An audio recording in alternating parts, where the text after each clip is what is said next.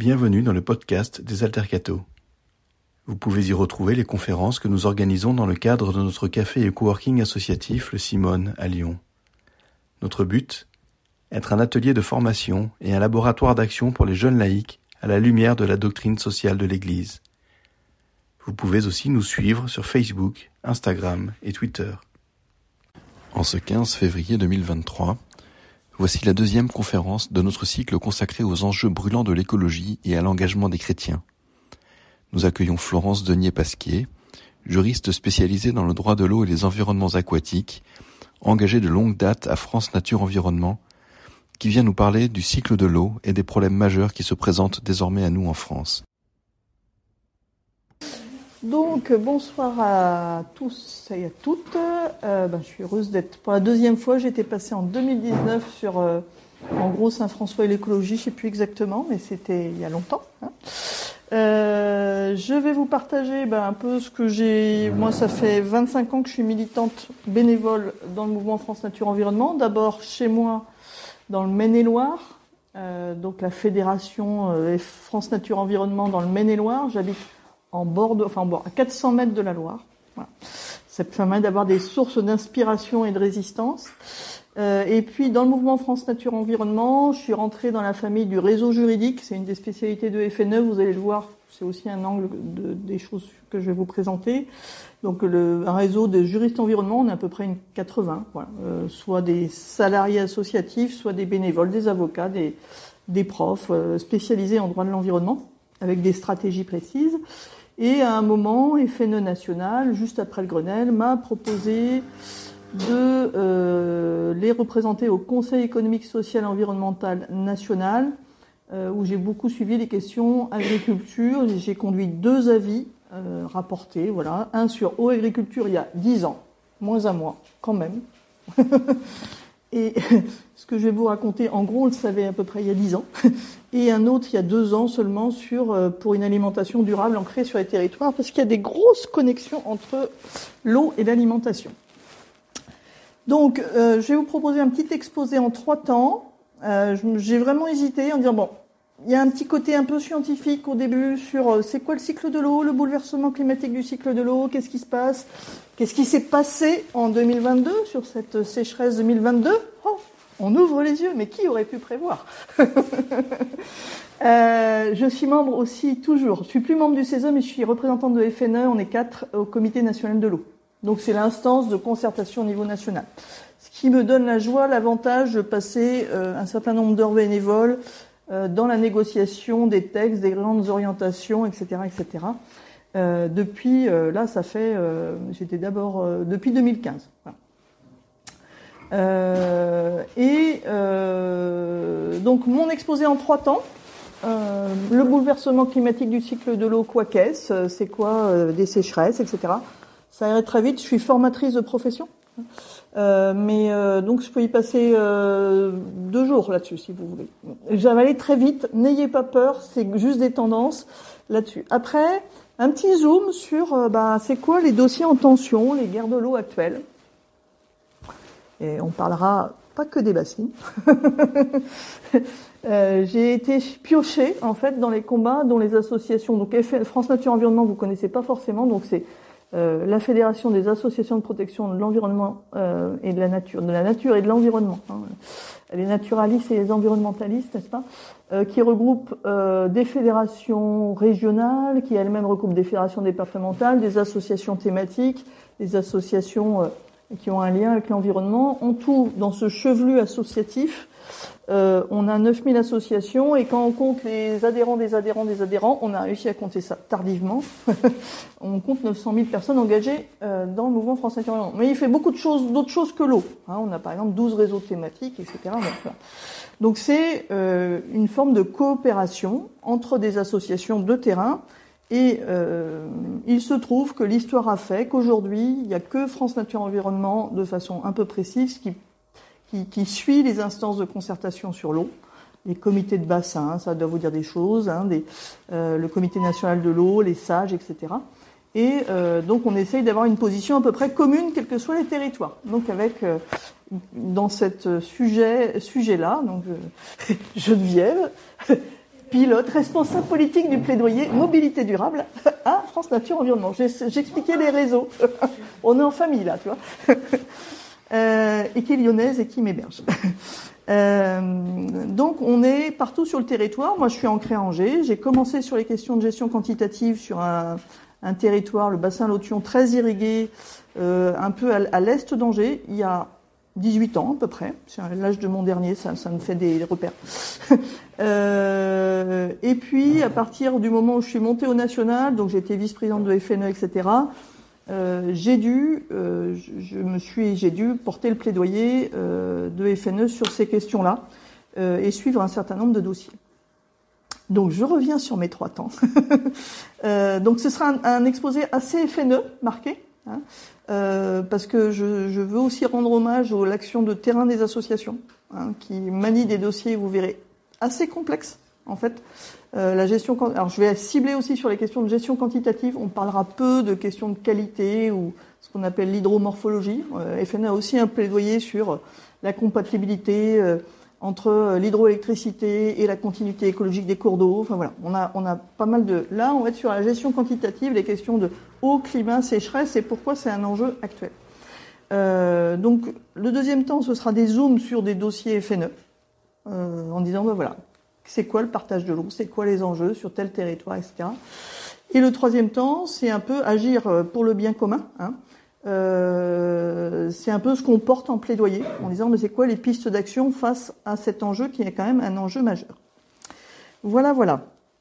Donc, euh, petite base scientifique. Je ne suis pas scientifique, hein. je, suis juriste, j'ai une formation de Sciences Po à l'origine. Euh, et je me suis mis au droit parce que ça me semblait une arme intéressante. Euh, mais évidemment, quand vous faites du droit de l'environnement et encore plus, enfin, et, du droit de l'eau et des milieux aquatiques, vous êtes obligé d'aller vous former euh, vers la variété des spécialistes de l'eau avec une science qui est relativement éclatée. Hein. Euh, vous avez des, euh, hydrogéologues, des, climato-hydrologues, des hydrologues sur la ressource en eau superficielle, des agronomes qui font de la gestion de l'eau. Bon, c'est un peu euh, des hydrobiologistes, voilà, bref. Euh, faut un peu euh, comprendre le langage de chacun. ce dont je vais vous parler là aujourd'hui, c'est le cycle de l'eau, tout le monde l'a vu en école primaire.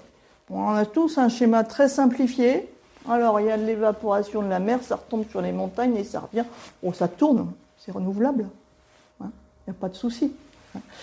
Euh, donc, dans un cycle, on va dire tel qu'on l'apprenait, et je pense tel qu'on l'apprend encore dans pas mal d'endroits, hein, euh, alors pas dans des études supérieures, mais euh, je pense qu'il y a quelques révisions, bah, la base, c'est que bah, dans nos régions d'Europe occidentale, la recharge des nappes, elle est normalement en période hivernale. Ça, c'est un petit schéma du BRGM, j'ai jamais trouvé mieux, mais il faudra, le, créer, mais en disant, bah voilà, en bas, vous avez le niveau de la nappe, euh, qui, comme un cours d'eau, a des périodes d'étiage de niveau bas. Et euh, euh, donc on a les, on a l'année, ce qu'on appelle l'année hydrologique. Là, ça part de septembre jusqu'à août. Et donc à partir de novembre, et ça a tendance un peu à se décaler euh, décembre. Moi, ma Loire, là, elle a repris, elle a eu sa première crue en janvier. Fait 25 ans que j'habite à côté. Euh, le plus tardif avait été euh, décembre. Donc euh, c'est quand même assez prononcé. Mais donc derrière, il y a plus de précipitations plus importantes en hiver. Il y a moins de végétation parce que ben, les arbres ont perdu leurs feuilles. Voilà, il y a beaucoup moins de végétation où la végétation est en dormance et donc les précipitations s'infiltrent beaucoup plus, chargent d'eau les sols et vont recharger la nappe, qui après, euh, à partir du printemps, donc mars, avril, euh, et ça dépend évidemment aussi des, températures, à partir du printemps, euh, la végétation reprend et donc absorbe, on va dire quasiment toute l'eau qui va tomber. Donc si on loupe la période de recharge hivernale, on peut déjà prédire, on va dire, la saison hydrologique. Ça ne veut pas dire qu'il peut y avoir des pluies d'orage suivant les secteurs, etc., qui euh, permettre de sauver euh, des récoltes, etc. Mais globalement, on sait, fin mars, moi je fais partie du comité d'anticipation et de suivi hydrologique, enfin le, comité sécheresse, on fait un bilan en mars en disant, ben voilà, comment on sort de la saison d'hiver et d'où on part. Ça dit pas tout, parce qu'on a du mal à avoir une prévision des pluies euh, assez forte, mais ça dit quand même beaucoup. Hein. Et donc la nécessité de vraiment être sur ce cycle hydrologique. Et à partir du moment où on arrive au printemps et évidemment a fortiori en été, on a plus de rayonnement, petit soleil là-bas, hein, moins de précipitations et donc plus d'évapotranspiration et donc la plupart de l'eau repart dans l'atmosphère. Hein. sachant que ce qui ce qu'il y a dans les nappes, c'est ce qui contribue à l'écoulement des rivières. Donc tout est lié dans le cycle de l'eau. Tout est lié. Coup de clin d'œil dates aussi. Euh, vraiment, tout est lié. Euh, je ne vais pas aller plus dans le détail, mais en disant, bon, dire, bah, on le sait ça. on le sait, mais il faut se le redire et se dire, mais le climat, comment ça, ça, va, ça va changer? Donc j'attire déjà votre attention sur le risque des sécheresses hivernales telles que nous la vivons dans la plupart des coins de France actuellement et telles que nous l'avons vécu euh, l'année dernière, au mois de mars, au comité national, on savait qu'on allait sur une grave année de sécheresse, comme en 2019 au moins. Et on avait réussi à avoir une carte d'anticipation des sécheresses depuis trois ans. Je peux vous dire qu'en maintenant, enfin, elle était très bien. Moi, j'étais très fière du boulot du ministère parce que c'est trois ans de boulot, etc. Et l'anticipation des sécheresses, une fois qu'on a vu l'été, j'ai dit, en fait, elle était très, très, très optimiste, l'anticipation des sécheresses au mois de mai. Euh, mais ça, je vais y revenir. Donc vraiment, les risques des sécheresses hivernales, c'est moins de précipitations, plus les températures douces telles qu'on l'a actuellement, c'est plus d'évaporation et d'évapotranspiration, d'évaporation des plantes. Ça va? Vous suivez jusque-là? C'est bon. Et les températures douces, y compris en hiver, contribuent à cette accélération de l'évapotranspiration. Juste, je comprends pas pourquoi sur le schéma, il y a autant de précipitations en été qu'en hiver oui, alors c'est là où je dis que c'est le, on manque vraiment d'illustration dans ces questions-là. Donc j'ai récupéré un schéma du, du, du, du BRGM. Euh, qui est un peu ancien, on va le dire. Euh, et il peut y avoir autant en mètres cubes de précipitation, mais plus sous forme de précipitation orageuse. L'eau qui contribue, la forme de la précipitation est presque aussi importante que la quantité. Euh, quand vous avez, je vais y venir, des sécheresses, quand vous avez des précipitations orageuses, vous pouvez avoir des grandes quantités d'eau, mais qui a plus tendance à ruisseler qu'à s'infiltrer. Ou si on est basé sur une sécheresse en amont, là, c'est les plantes qui vont en profiter. C'est comme ça qu'il peut y avoir des cultures qui peuvent être sauvées par des orages, hein, euh, sur la, surveillance des pluies, etc.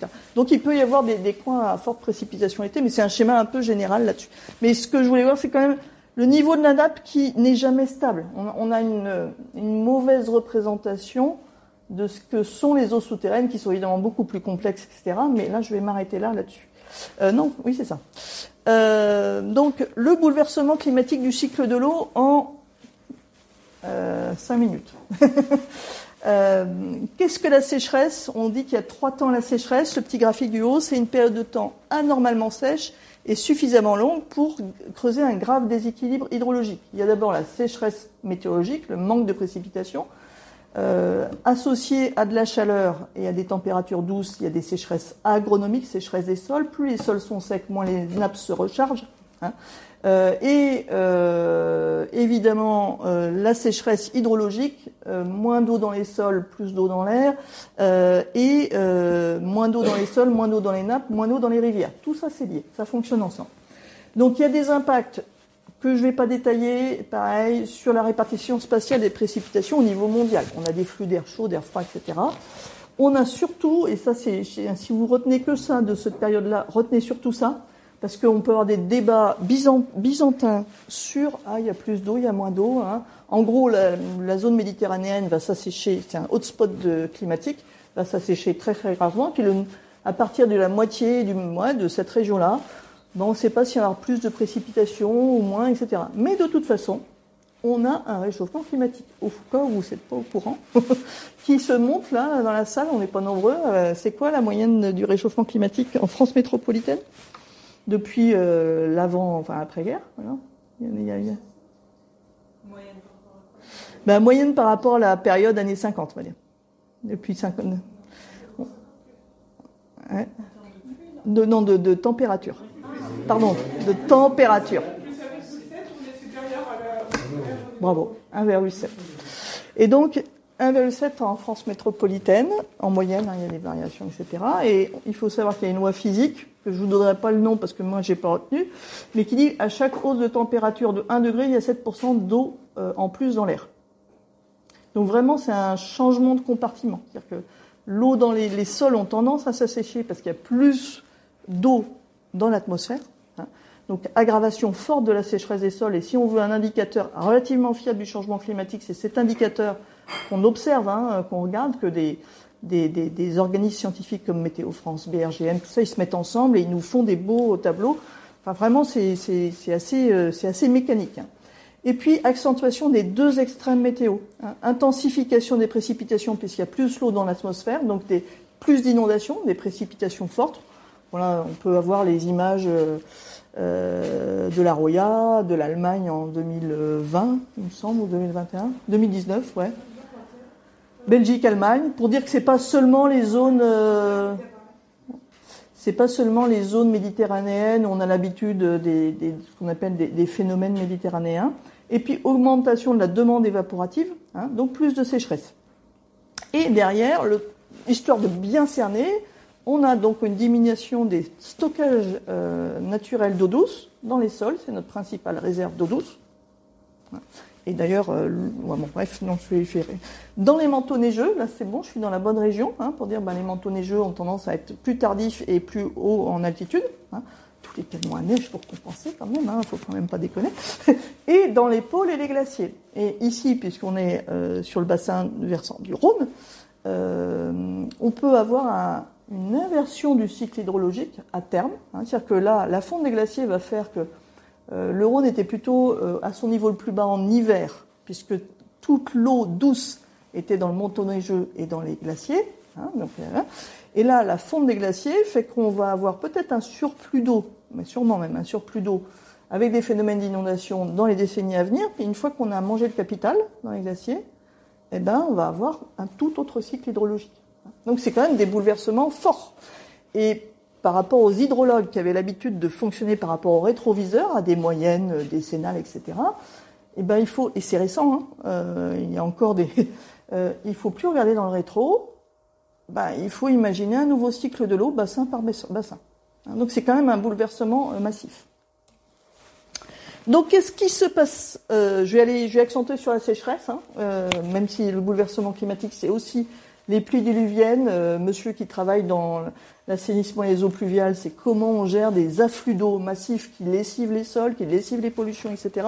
Comment on infiltre l'eau à la partielle. Je ne vais pas aller trop sur cet aspect-là, mais c'est aussi un enjeu essentiel. Et puis là, c'est une petite comparaison. Donc, le comité d'anticipation et de suivi hydrologique, hein, où je siège pour FNE, euh, quel était l'état des sécheresses des sols donc, euh, qui se mesure, enfin qui s'évalue plus que se mesure d'ailleurs, qui se calcule euh, en 1976, au mois de juin, les années 76, année de sécheresse historique. Enfin, moi, dans l'Ouest, moi, je suis de l'Ouest, hein, je suis de Nantes d'origine. Ah, sécheresse de 76, j'avais 6 ans, mais euh, on s'en souvient parce qu'il a fallu chercher le tuyau chez le voisin. Enfin, bref, c'était c'était très très marquant parce que c'était euh, très nord de la France, des, des régions où on pensait qu'elle allait échapper à ces aspects-là. 2003, hein, donc là, c'était plutôt une diagonale. Hein, on était plutôt tranquille dans l'Ouest, là, à part un peu de bois. Ouais. 2019, qui était une grosse sécheresse euh, aussi, euh, pas beaucoup, euh, parce que, mais avec la particularité, le pourtour méditerranéen qui s'en est enfilé aussi en 2020. Enfin, le pourtour méditerranéen, il, il s'enfile des sécheresses à la suite. Hein. et regardez le massif central, notre château d'eau, les sources de la Loire. Très grosse sécheresse et donc du coup déjà des difficultés 300 communes avec des difficultés d'approvisionnement en eau potable, etc., etc. Et puis 2022, c'est au mois de juin. Bon, bah il y en a un peu partout. Il y avait des coins, bon, euh, mais quand même, c'était globalement la France un état de sécheresse des sols euh, quand même assez prononcé. Et 2022, bah, le mois de juillet, le plus sec jamais enregistré.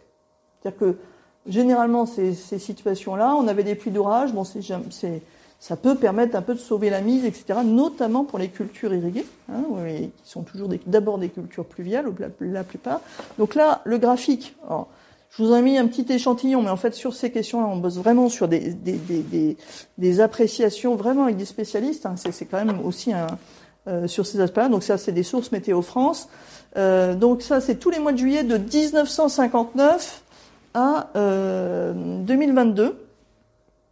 Et euh, donc c'est les précipitations des cumuls mensuels, euh, on va dire de, alors je crois que c'est de, janvier, ou c'est sur l'année hydrologique, j'ai un petit doute, hein, mais bref, hein, il y a un cumul mensuel depuis le début de l'année hydrologique, je ne sais pas si c'est l'année civile ou hydrologique, là je ne sais plus, mais euh, combien on a eu de précipitations. Et vous voyez, il y a de la variabilité naturelle, hein, il y a des années sèches et des années humides, il y en a toujours, il y en a toujours eu.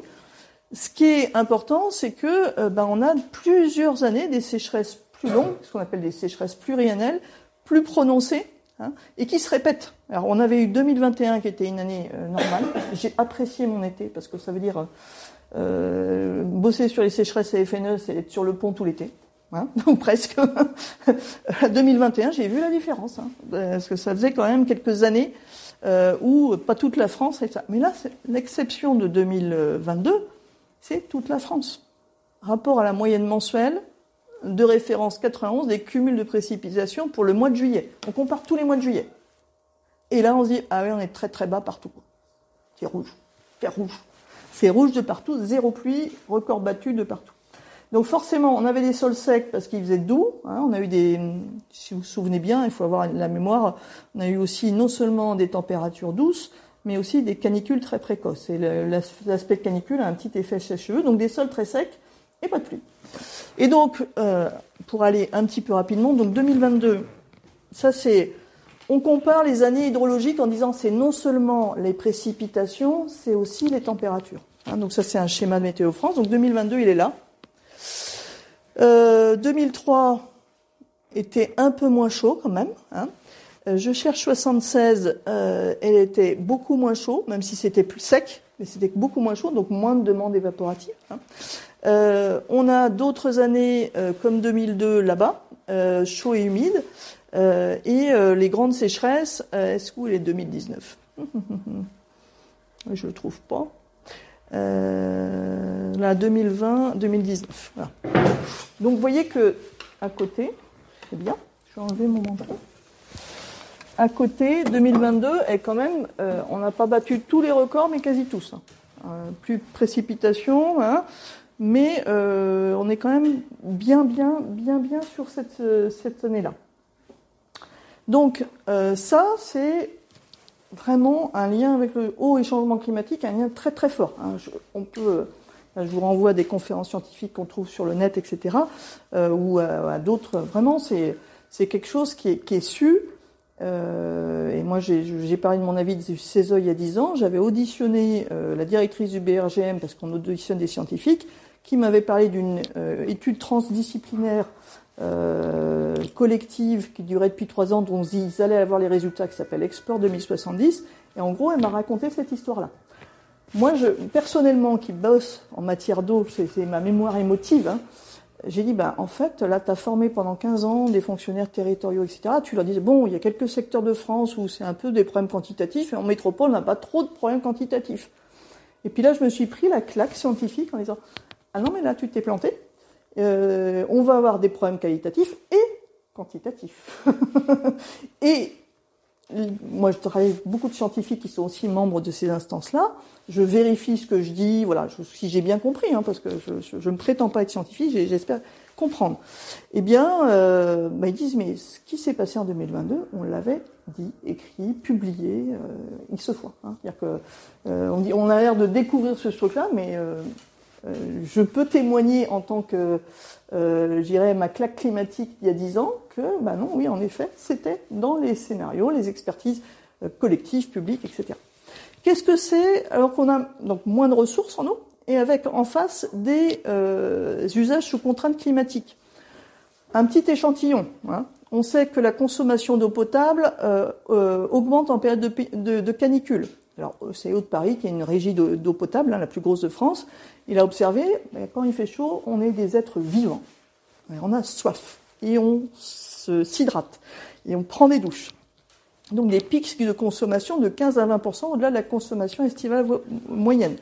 Idem pour les abreuvements des animaux d'élevage et des animaux en général. J'ai parlé des animaux d'élevage parce que, par exemple, une région en Bretagne où on a vu cet indicateur, c'est que tout d'un coup, des élevages qui avaient un forage, un puits, vous m'arrêtez s'il y a un, aspect de compréhension euh, privé.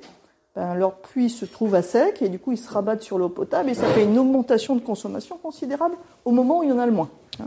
Donc vraiment des impacts cumulés forts. Des consommations d'eau des plantes naturelles et cultivées, car augmentation euh, forte de l'évapotranspiration. Et pour la part des cultures irriguées, hein, on en reparlera, une augmentation de la consommation d'irrigation pour un rendement équivalent, puisque c'est l'eau évaporée qui fabrique la biomasse, etc., etc. Donc en fait, si on, dit, ben, il euh, euh, on a eu déjà euh, peu de précipitations, etc., et on veut obtenir un rendement équivalent, et ben, il va falloir mettre plus d'eau d'irrigation qui va pomper sur la ressource commune plus les refroidissements industriels, les centrales nucléaires et des arbitrages. La Loire, il y a des centrales, la Loire, le Rhône, il y a des, il y a des centrales. Le Rhône est moins concerné, mais euh, que ce soit sur la Garonne, on a des centrales avec des, des, des fleuves qui n'ont pas forcément beaucoup, beaucoup de débit en été. Et donc, il y a quelques barrages euh, dont l'objectif de gestion, c'est que les centrales nucléaires ne manquent pas d'eau. Et ça, clairement, la question énergie-eau est quand même quelque chose d'assez euh, peu pensé en France. Même si c'était écrit dans Explore 2070 il y a 10 ans.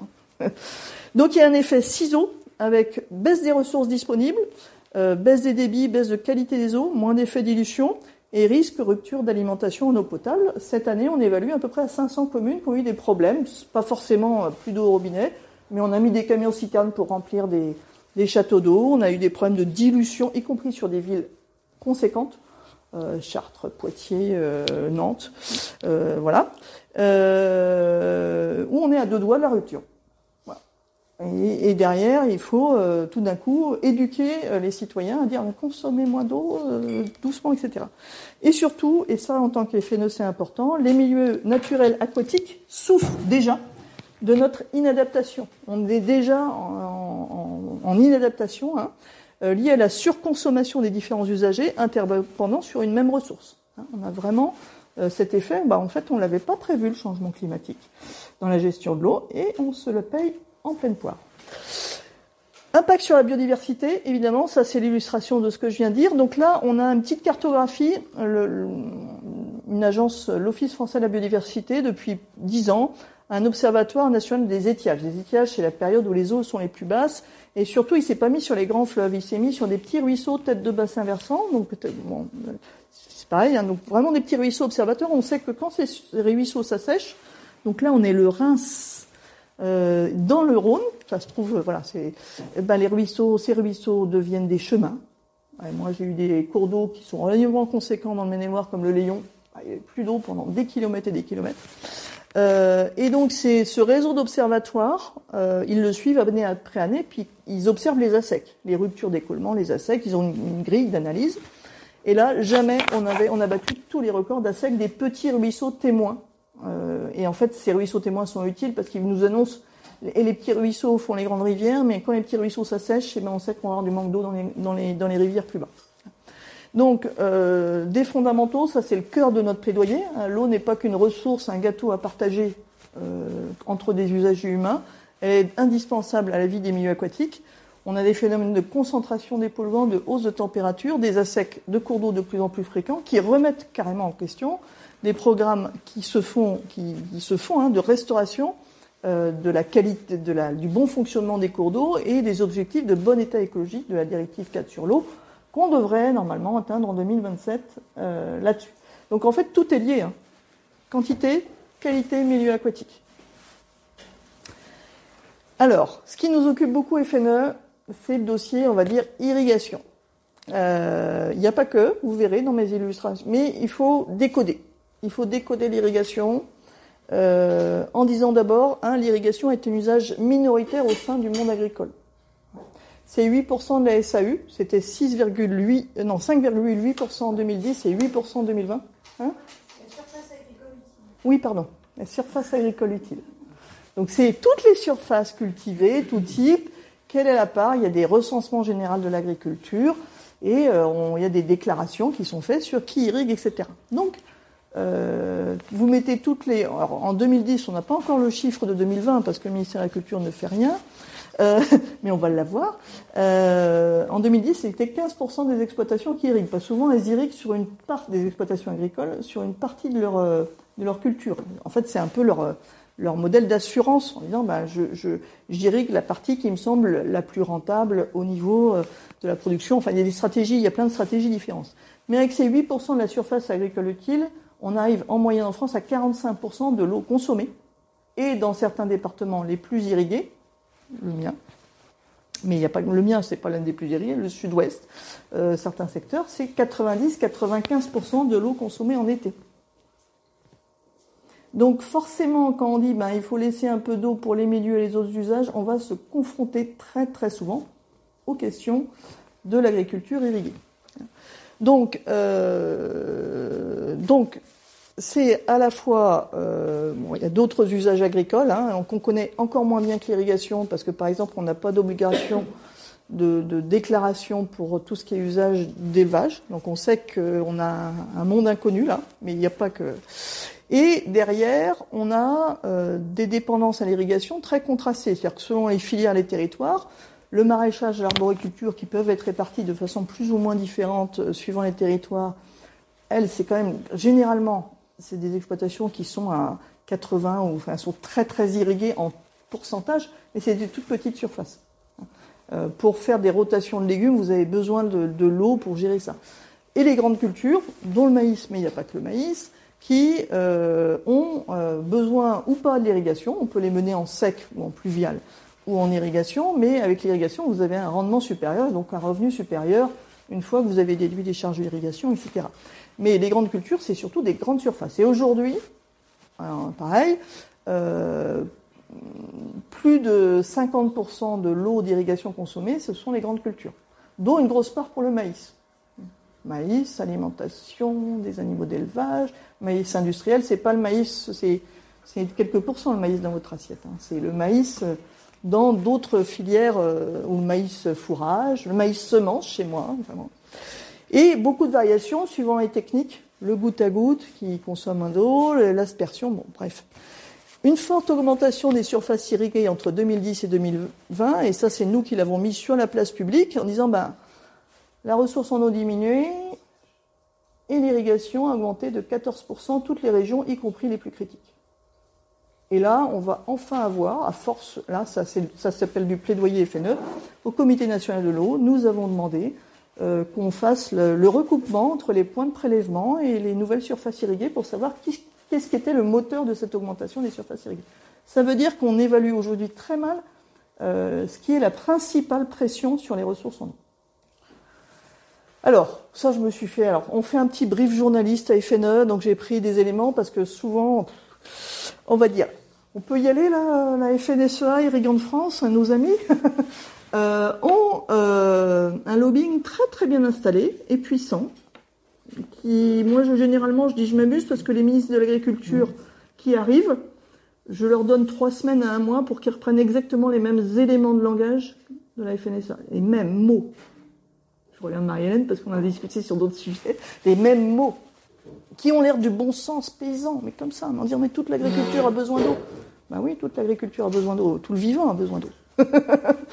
Et, sauf que ben, l'agriculture irriguée, c'est 8%. Donc euh, si on pensait l'adaptation pour tous les agriculteurs.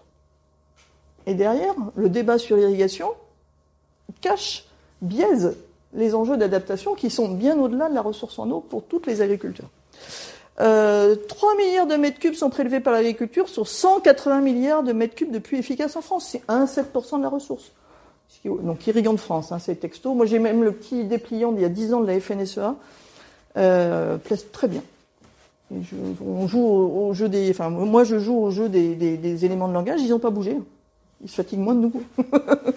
Et euh, sauf que euh, euh, la précipitation, avec ce que je vous ai expliqué un peu rapidement, la plupart, on va dire 70% en moyenne en France, de l'eau des précipitations repart dans l'atmosphère. Ça, je ne vous l'ai peut-être pas très mais c'est d'abord, c'est une part infime des précipitations, en gros 40, 30 à 40% qui s'infiltrent, et qu'en plus, ben, elle est beaucoup moins disponible en été. Hein, donc l'eau, elle est forcément utilisée pour l'irrigation quand l'eau est moins disponible, en été, euh, dans la, période la plus critique.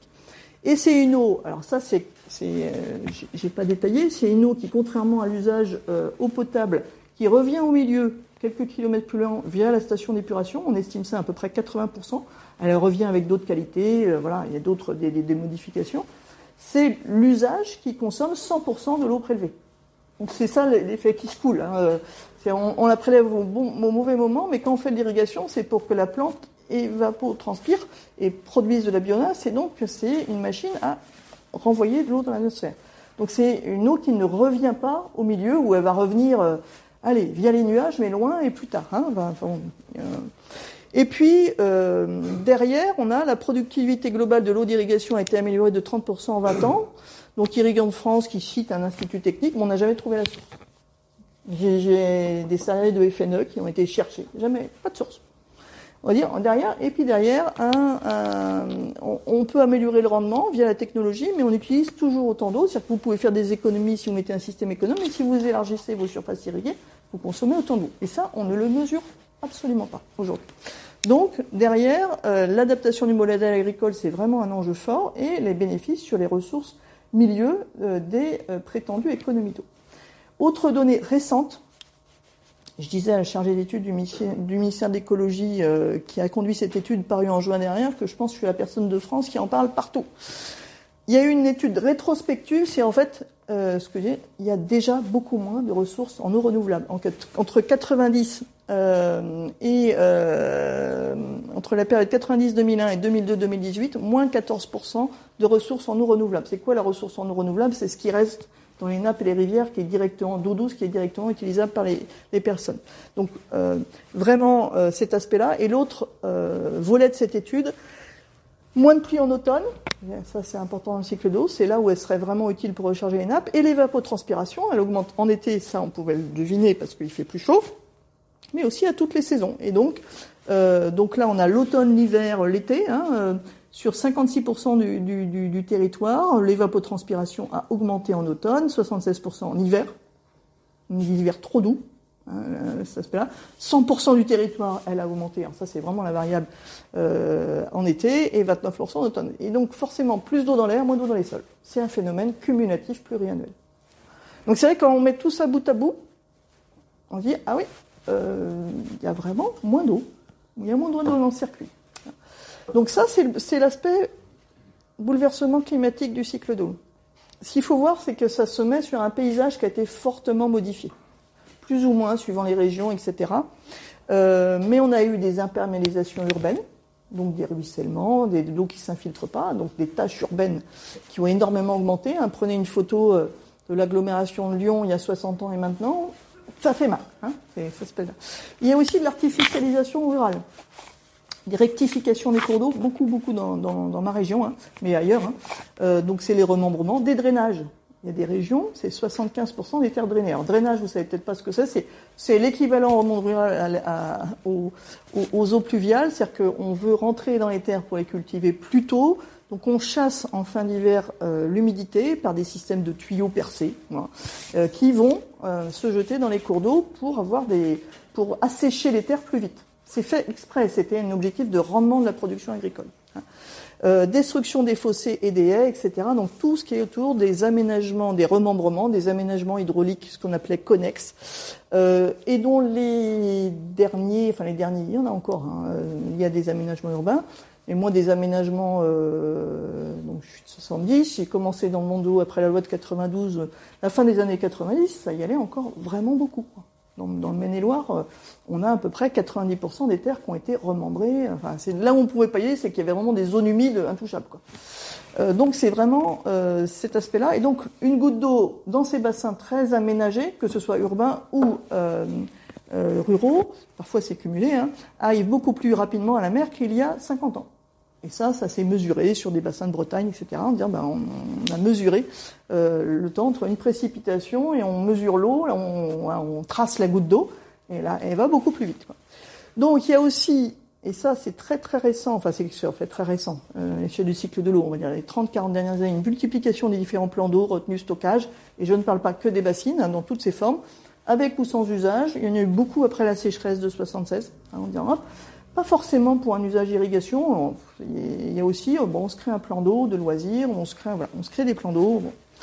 Euh, augmentation des pressions humaines liées aux zones attractives. Les accroissements démographiques de certaines régions se font sans regard sur les disponibilités futures de l'eau, littoral, montagne, etc. Euh, euh, accroissement des villes. Lyon, par exemple, est quand même une ville relativement fragile au niveau de sa, sa ressource en eau naturelle pour produire l'eau potable, etc. Euh, et euh, l'illustration de cet accroissement, c'est les tensions en zone montagne sur les stockages, qui sont souvent des stockages pour produire la neige artificielle, les canaux à neige, plus euh, l'eau potable, parce qu'on a fait monter en haut, en tête de bassin versant, beaucoup de population. Et là, il faut bien qu'ils boivent, qu'ils se douchent, voilà, etc. Donc vraiment, un enjeu par rapport à ça, sur quoi on peut agir Je vais vous parler de la réduction des prélèvements, mais ce qu'on peut agir, c'est aussi le ralentissement du cycle terrestre de l'eau, puisque le bouleversement climatique accélère tout ça. Il y a déjà des aménagements, il y a comment on retient la moindre eau qui tombe, on la retient sur le sol. J'arrive au côté, ça va? Est-ce qu'il y a des questions?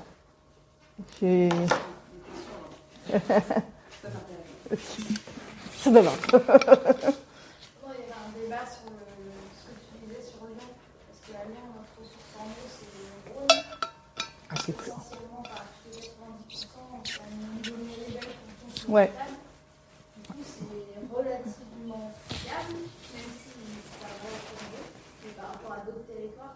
Mais après, alors, je vous parle d'un temps. Euh, j'avais fait un rôle de consultante. Alors j'ai un peu oublié sur les, il y a les, ce qu'on appelle les captages de secours. Euh, si le Rhône est pollué, sur quoi on se rabat, etc. Donc c'est aussi ça. C'est non seulement par rapport à des tendanciels, c'est à rapport des, des accidents de pollution, accidents nucléaires. Hein, ça arrive. Hein ouais. Alors c'est vous êtes. Voilà. Voilà. Normalement, c'est ça.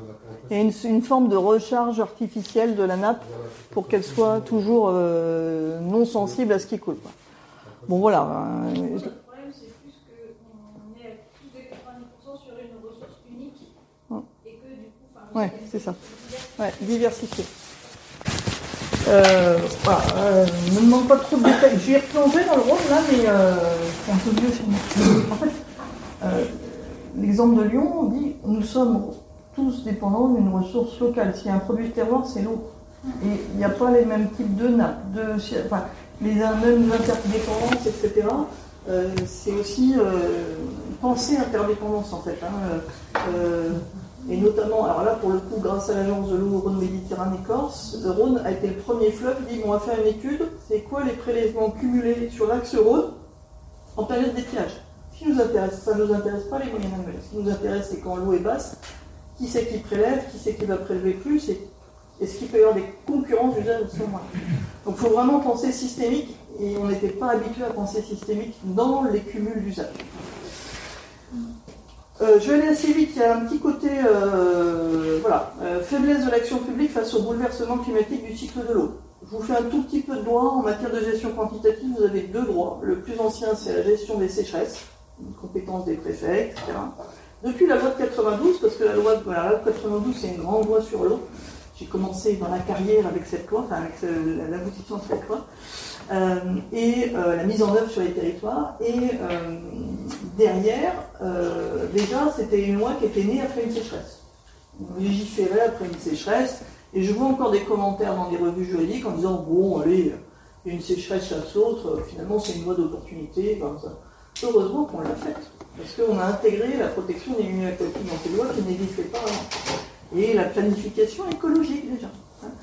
Euh, mais donc, euh, qu'est-ce qui se passe quand il y sécheresse? C'est les préfets de départements qui ont les principaux pouvoirs.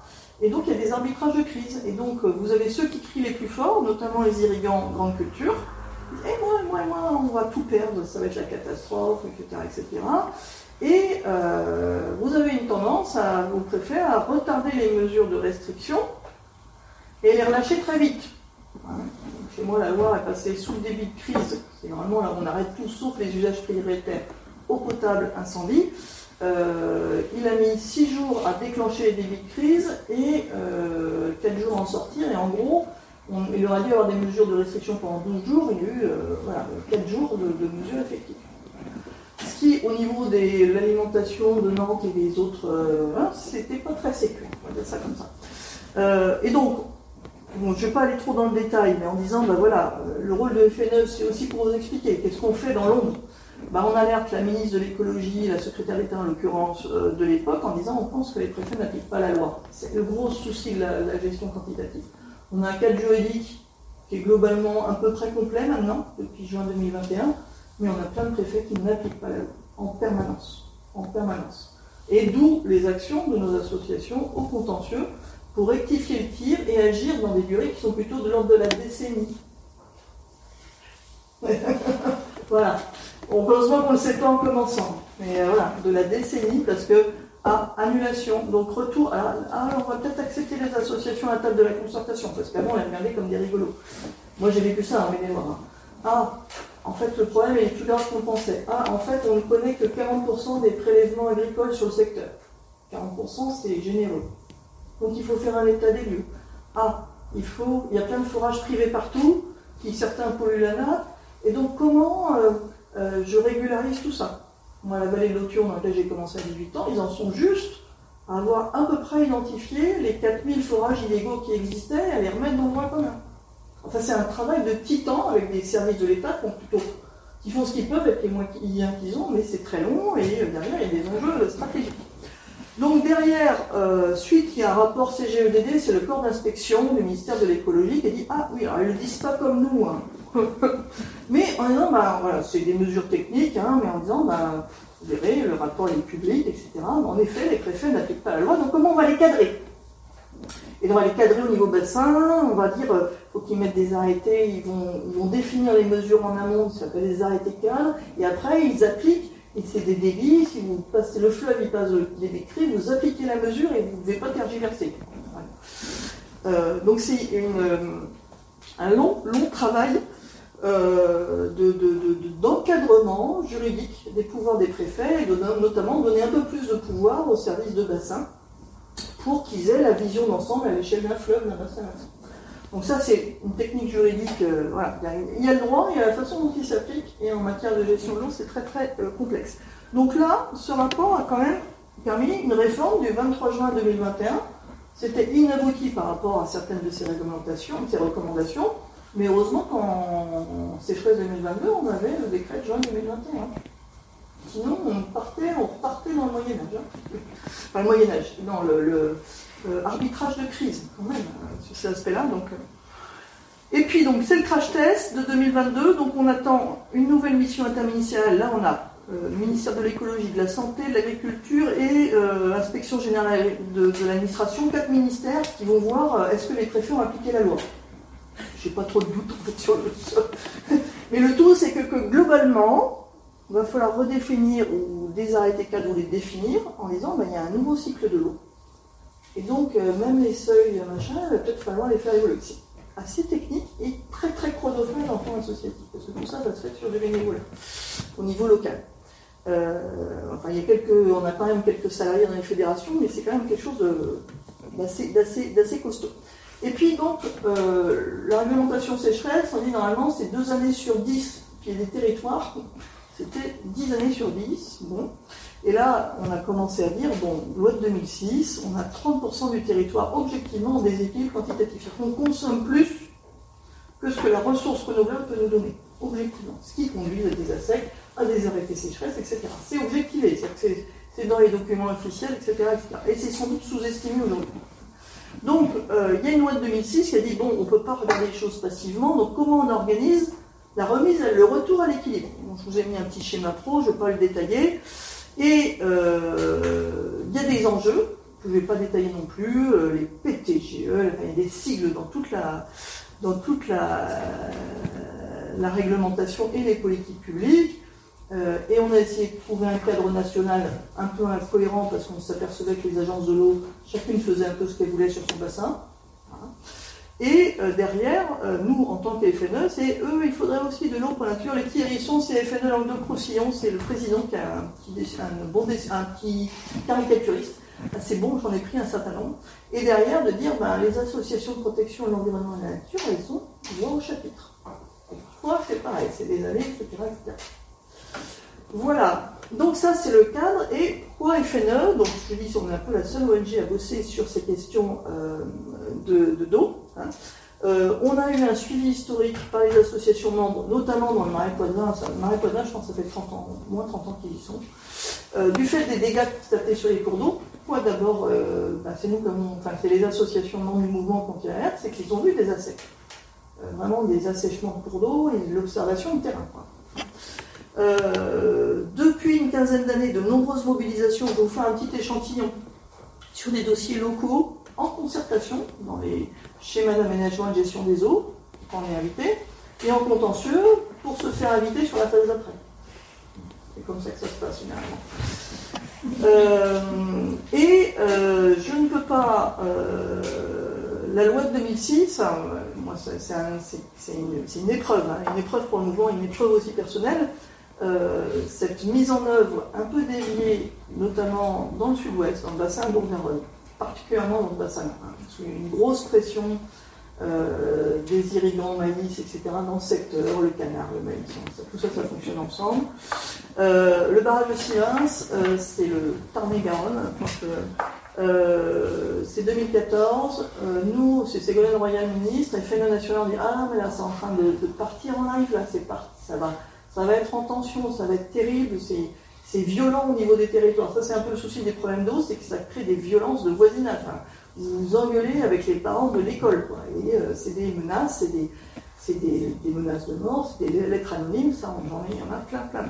Et donc là, il y a une manifestation, et en marge de cette manifestation, Rémi Fraisse, qui était un botaniste bénévole d'une association membre de FNE, euh, euh, trouve la mort parce qu'il, euh, les CRS, ben, c'était le moment de Notre-Dame-des-Landes, il craignait une autre ZAD, et donc il balance des grenades, et il se retrouve avec une grenade euh, euh, entre son sac à dos et son dos, et il meurt sur le euh, très très violent. Je ne sais pas s'il y en a qui des souvenirs, mais des manifestations, etc. Et là, on a dit, bah non, mais il faut qu'on sorte de ce. Enfin, même FNE, c'est vraiment. ça a été un électrochoc pour le mouvement. On se dit, mais comment on en est arrivé là? Et le rapport qui tombe le lendemain de la mort, qui était dans le, bureau de Ségolène Royal, avec les inspecteurs du ministère de l'écologie, qui disent, en fait, euh, tous les calculs sont faux, il y a beaucoup moins d'eau dans le bassin versant que ceux qui justifiaient le barrage le changement climatique était déjà là. Et on dit non, mais tout est faux, tout est faux. Les données sont périmées. En fait, on avait exhumé, je ne vais pas aller dans le détail, mais on avait exhumé un vieux projet de barrage et derrière, tout était faux, etc. Donc c'était une grosse claque. Euh, et à partir de là, on a essayé d'inventer un système. J'y ai beaucoup participé. Moi, j'étais vice-président de la de Sylvain. C'était vraiment c'était ultra violent, ultra violent. Euh, voilà. Euh, et à partir de là, on dit ben, il faut avoir un cadre de concertation pacifique. quoi. Quand même pas. il faut régler ça par le droit. Le droit, c'est un, lieu de gestion des conflits hein, dans un État de droit et dans une démocratie. Donc voilà, des, des- des- des- couches et des couches et des missions de concertation. Euh, moi, j'ai fait en 2017 une mission euh, où on a été voir les 25 territoires les plus tendus euh, avec un préfet, un haut fonctionnaire ministère de l'écologie, un haut fonctionnaire ministère de l'écologie et un représentant des irrigants des chambres d'agriculture. Et on a partagé comme ça, petit déjeuner, écoute des acteurs, qu'est-ce qui se passe, etc. Ce qui donne une bonne vision d'ensemble. Mais en disant, ah oui, il y a quand même des sujets où c'est un peu complexe. Et donc on arrive à peu près à 6 de l'eau 2019 à stabiliser en disant, bah, d'abord priorité aux économies d'eau, et puis les équipements en retenue de substitution aux bassines, c'est une, une porte de sortie, mais c'est surtout la porte d'entrée généralisée. Il y a des territoires qui échappent. Je vais vous parler du scandale du barrage illégal de Caussade en Lot-et-Garonne, département d'à côté. Et puis, donc, assise de l'eau, tous les acteurs de l'eau, tous métiers confondus, se mettent d'accord sur une feuille de route. Dit, bon, on a réussi à stabiliser le système. 2021, 22, voilà, conclusion de fin 2021-2022, on a une opération de, corporisation de la politique de l'eau, euh, le Varenne agricole qui dit, qui revient sur les arbitrages politiques euh, décidés deux ans avant et qui dit, oh, ben, finalement, alors ils disent pas que ça, mais le stockage, le stockage, le stockage, avec un, euh, Premier ministre, il dit toutes ces pluies diluviennes euh, qui sont inutiles et qui vont inutilement à la mer et qu'il faut stocker pour utiliser pour l'agriculture parce que c'est un outil d'adaptation au changement climatique. C'était exactement il y a un an et on était déjà en sécheresse hivernale. Fait vraiment un déni climatique plus plus quoi. Euh, et donc là c'est, alors j'ai pris cette BD parce que si vous j'ai une lecture à vous recommander, c'est la revue dessinée de euh, l'été 2022, donc euh, vous le trouvez dans les magasins. Donc J'ai mis un an à convaincre la journaliste en disant vraiment c'est trop compliqué notre histoire, seule la BD peut rendre les choses lisibles. J'avais bossé sur City avec elle, j'ai aussi suivi un peu Notre-Dame-des-Landes pour, pour FNF, et je sais que la BD sur des sujets aussi complexes, elle dit des choses puissantes. Puissantes parce qu'elle permet de raconter une histoire à partir de plusieurs dossiers, ce qu'elle a fait. Donc euh, les dessins comme ça, euh, donc mai 2021, le Varenne de l'eau, et là c'est des extraits de notre communiqué de presse qu'on avait fait avec la Confédération Paysanne, vous avez neuf, vous avez les agriculteurs bio, vous avez les consommateurs que choisir, le réseau Action Climat, en disant on est quand même sur une parodie de consultation, un maintien sous perfusion des systèmes dépendants de l'irrigation. on y a en disant mais non, on ne participera pas de ce phénomène. FNE participe à beaucoup de choses dans la concertation locale nationale, donc plutôt à ceux à dire toujours oui, il faut dialoguer. Mais là on a dit non, en disant non, c'est pas légitime, c'est pas le lieu. Le lieu de la politique de l'eau, c'est le, le, ministère de l'écologie, parce que c'est là où on peut avoir cette vision transversale qui part de la ressource et qui après regarde les différents, les conciliations des différents usages. Oui. Bah, en fait, au niveau national, il y a un an, pour la première fois, ça fait dix ans que je suis le plaidoyer niveau national. Pour la première fois, on a dit non, on ne participera pas à cet exercice-là. Mais parce qu'on avait participé à euh, une demi-douzaine d'exercices dans les, cinq années qui précédaient. Celui-ci, parce qu'il était piloté par le ministre de l'Agriculture qui n'a pas compétence au niveau national pour parler d'eau. Le ministre compétent, c'est le ministère de l'écologie, et ça c'est précieux parce que d'ailleurs, euh, c'était le président Macron qui l'avait décidé, avait dépouillé la compétence du ministère de l'écologie pour confier au ministère de l'école. Comme si on pouvait penser l'eau que sur un seul usage. Alors que justement, les usages sont interdépendants. Ce que tu dis, c'est qu'en un an, il venait d'y avoir déjà des décisions sur les acides de l'eau. Mm. Et là, on refaisait un genre de concertation sur l'eau, mais avec un point de vue uniquement agricole. Au moment où s'élaboraient les planifications écologiques centrales en matière d'eau, alors vous ne connaissez sans doute pas ce terme, il s'appelle les SDAGE, qui sont des planifications écologiques obligatoires pour répondre à des directives européennes. Et donc les assises de l'eau étaient plutôt bien placées pour dire, ben voilà, on met d'abord la sobriété en avant, et puis euh, après on voit ce qu'on peut faire, etc. On donnait une feuille de route nationale. Et là, au moment où on finissait les âges, eh ben, il y avait une sorte de, scud agricole, enfin agriculture intensive, qui venait percuter. Et alors, il y a des votes, parce que c'est des, des, choses qui sont votées en comité de bassin, qui sont il y a des endroits ici, en Méditerranée, ça s'est plutôt bien passé, c'était voté à l'unanimité, mais en Adour-Garde, Nord-Bretagne, ça a été le sujet de tension majeure entre les acteurs de l'eau, avec des acteurs de l'eau qui ont voté contre, etc. Et ça a déstabilisé le système. En fait, c'est des concertations très longues, très techniques, et euh, derrière, la, construction du compromis est hyper importante, parce qu'on est tous dépendants d'une seule ressource. Donc ça, c'est... Oui pour être d'illustration, en grande militaire, militaire Corse, pour la construction de retenues collinaires, il y, a, une procédure très rigoureuse hein, prouver. Euh, et avec le. C'est de plus en plus difficile d'appliquer à cause du barème de l'agriculture.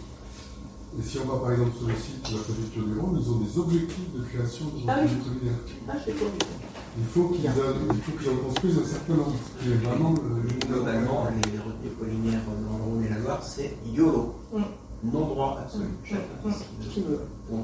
Il y a plein de façons. en matière de jeu, comme je suis juristo, je sais, et en plus, ayant participé à des auditions d'acteurs agricoles, j'en ai appris. Enfin, je n'ai pas vraiment appris, mais j'ai eu confirmation qui demandait ça au préfet. Hein. Ben, vous rayez la carte des cours d'eau, c'est plus un barrage sur cours d'eau, ça devient une retenue collinaire. Bon, ben voilà, on, aménage le droit à la réalité, et sauf que vraiment, il y a un souci de sur, je vais en parler derrière, mais de surdensification des plans d'eau qui sont des machines à évaporer. Euh, alors ça c'est un petit... Euh, bon ça c'est...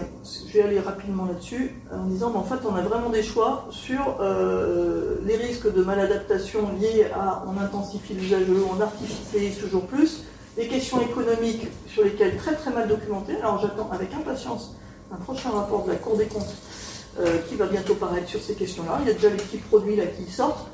Euh, parce que vraiment, autant on a une vision à peu près d'ensemble du prix de l'eau potable, l'assainissement, parce que des, voilà, des obligations réglementaires, c'est euh, la grande foire en matière d'eau, notamment d'irrigation euh, sur qui etc. On a beaucoup d'historique. Bon, je, vais passer un peu vite là-dessus et je vais aller faire le, le tour d'horizon des dossiers complexes, des dossiers tendus. Donc toujours, le dossier COSAL, euh, on veut notre barrage. le ministère de l'écologie au préfet du Lot-et-Garonne, à la préfète, enfin, bref, euh, vous ne donnez pas ce barrage parce qu'on va vous allez nous recréer un nouveau cylindre, c'est pas conforme à la nouvelle politique de l'eau du bassin, etc. Donc il n'est pas conforme. Donc, je ne sais pas par quel miracle, je pense parce qu'on était en assises de l'eau, les ministres de l'écologie retirent l'autorisation donnée à la Chambre d'agriculture du Lot-et-Garonne de construire ce barrage en travers un cours d'eau, un barrage en travers un cours d'eau, et le construisent quand même.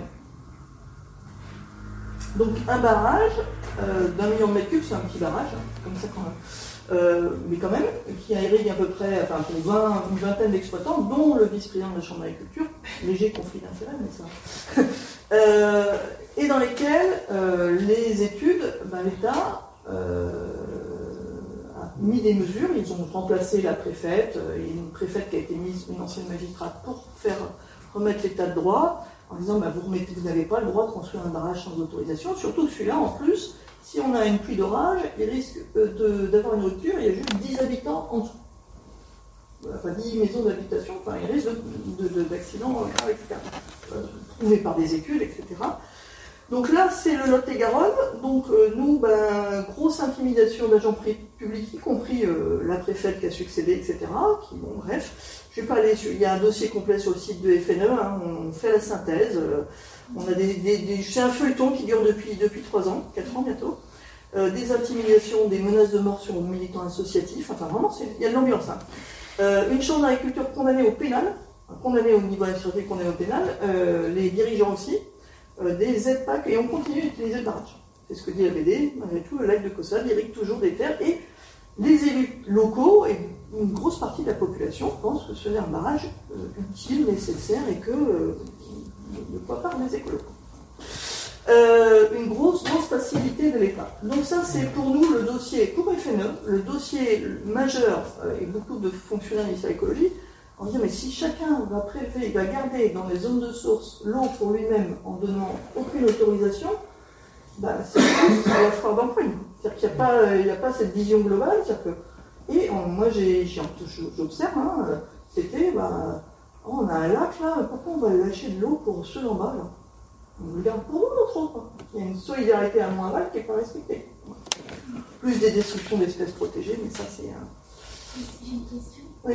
Quand vous disiez, enfin, illégal, en fait, euh, c'est illégal, ils ont construit comme ça. Ils ont construit, en fait, c'est pour un barrage, c'est comme un permis de construire, une autorisation sur l'eau. Et donc là, ils l'ont eu, malheureusement, ils l'ont eu, par pression politique auprès. Ça a été retiré, donc ils ne l'avaient plus, mais ils ont, ils ont quand même fait les travaux avec des engins agricoles en plus. C'est-à-dire qu'ils n'avaient pas les. Ils n'avaient pas les, bureaux d'études techniques qui devaient les accompagner. Du là, ça sent pas bon.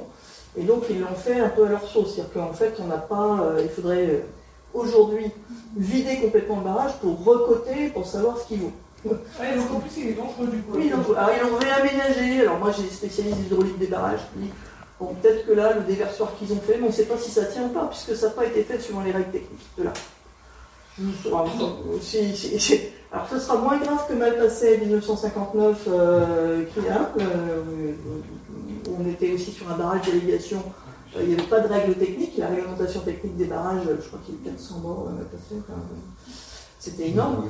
Euh, mais euh, l'effondrement d'un barrage, euh, mais là pour défaut de conception technique, hein, maintenant on a des normes sur ces ouvrages-là parce que c'est vraiment les apports d'eau et la fragilité technique qui fait qu'il bah, bah, faut quand même que c'est. Là on est sur quand même un truc en disant bah, le droit de l'eau n'existe pas. On fait ce qu'on veut de notre eau, on est propriétaire de notre eau. Paris n'a rien à nous dire, les écolos sont des Parisiens qui ne comprennent rien. voilà, c'est ça. Il y avait une question là sur. Euh, euh oui, votre, le dossier sur le barrage euh, me fait penser à. Moi, je suis l'affaire béton lyonnais. Ah oui. C'est du forage en fait de nappe pratique illégale. Mm, mm. Et déjà, j'ai du mal à me représenter comment ils peuvent autoriser ça parce que c'est une affaire qui dure depuis 30 ans. Mm. Et euh, construire un barrage illégalement, j'arrive pas. Ah oui, non, mais ça, c'est. Comment, comment ils font en fait? Ils, ont, ils ont sorti les tracteurs, ils ont fait des, des, des, des, merlons, ils ont fait un barrage de poids. Euh, voilà, euh, ils ont globalement suivi les plans qu'ils avaient, ils avaient quand même construit un dossier. Mais ils l'ont pas fait avec des, de la validation technique de bureau d'études derrière. Moi je trouve ça vraiment top. J'arrive pas à comprendre ah en fait, parce que j'ai vraiment lu le. Je, parle avec des gens qui connaissent de, de tous les horizons le dossier béton lyonnais.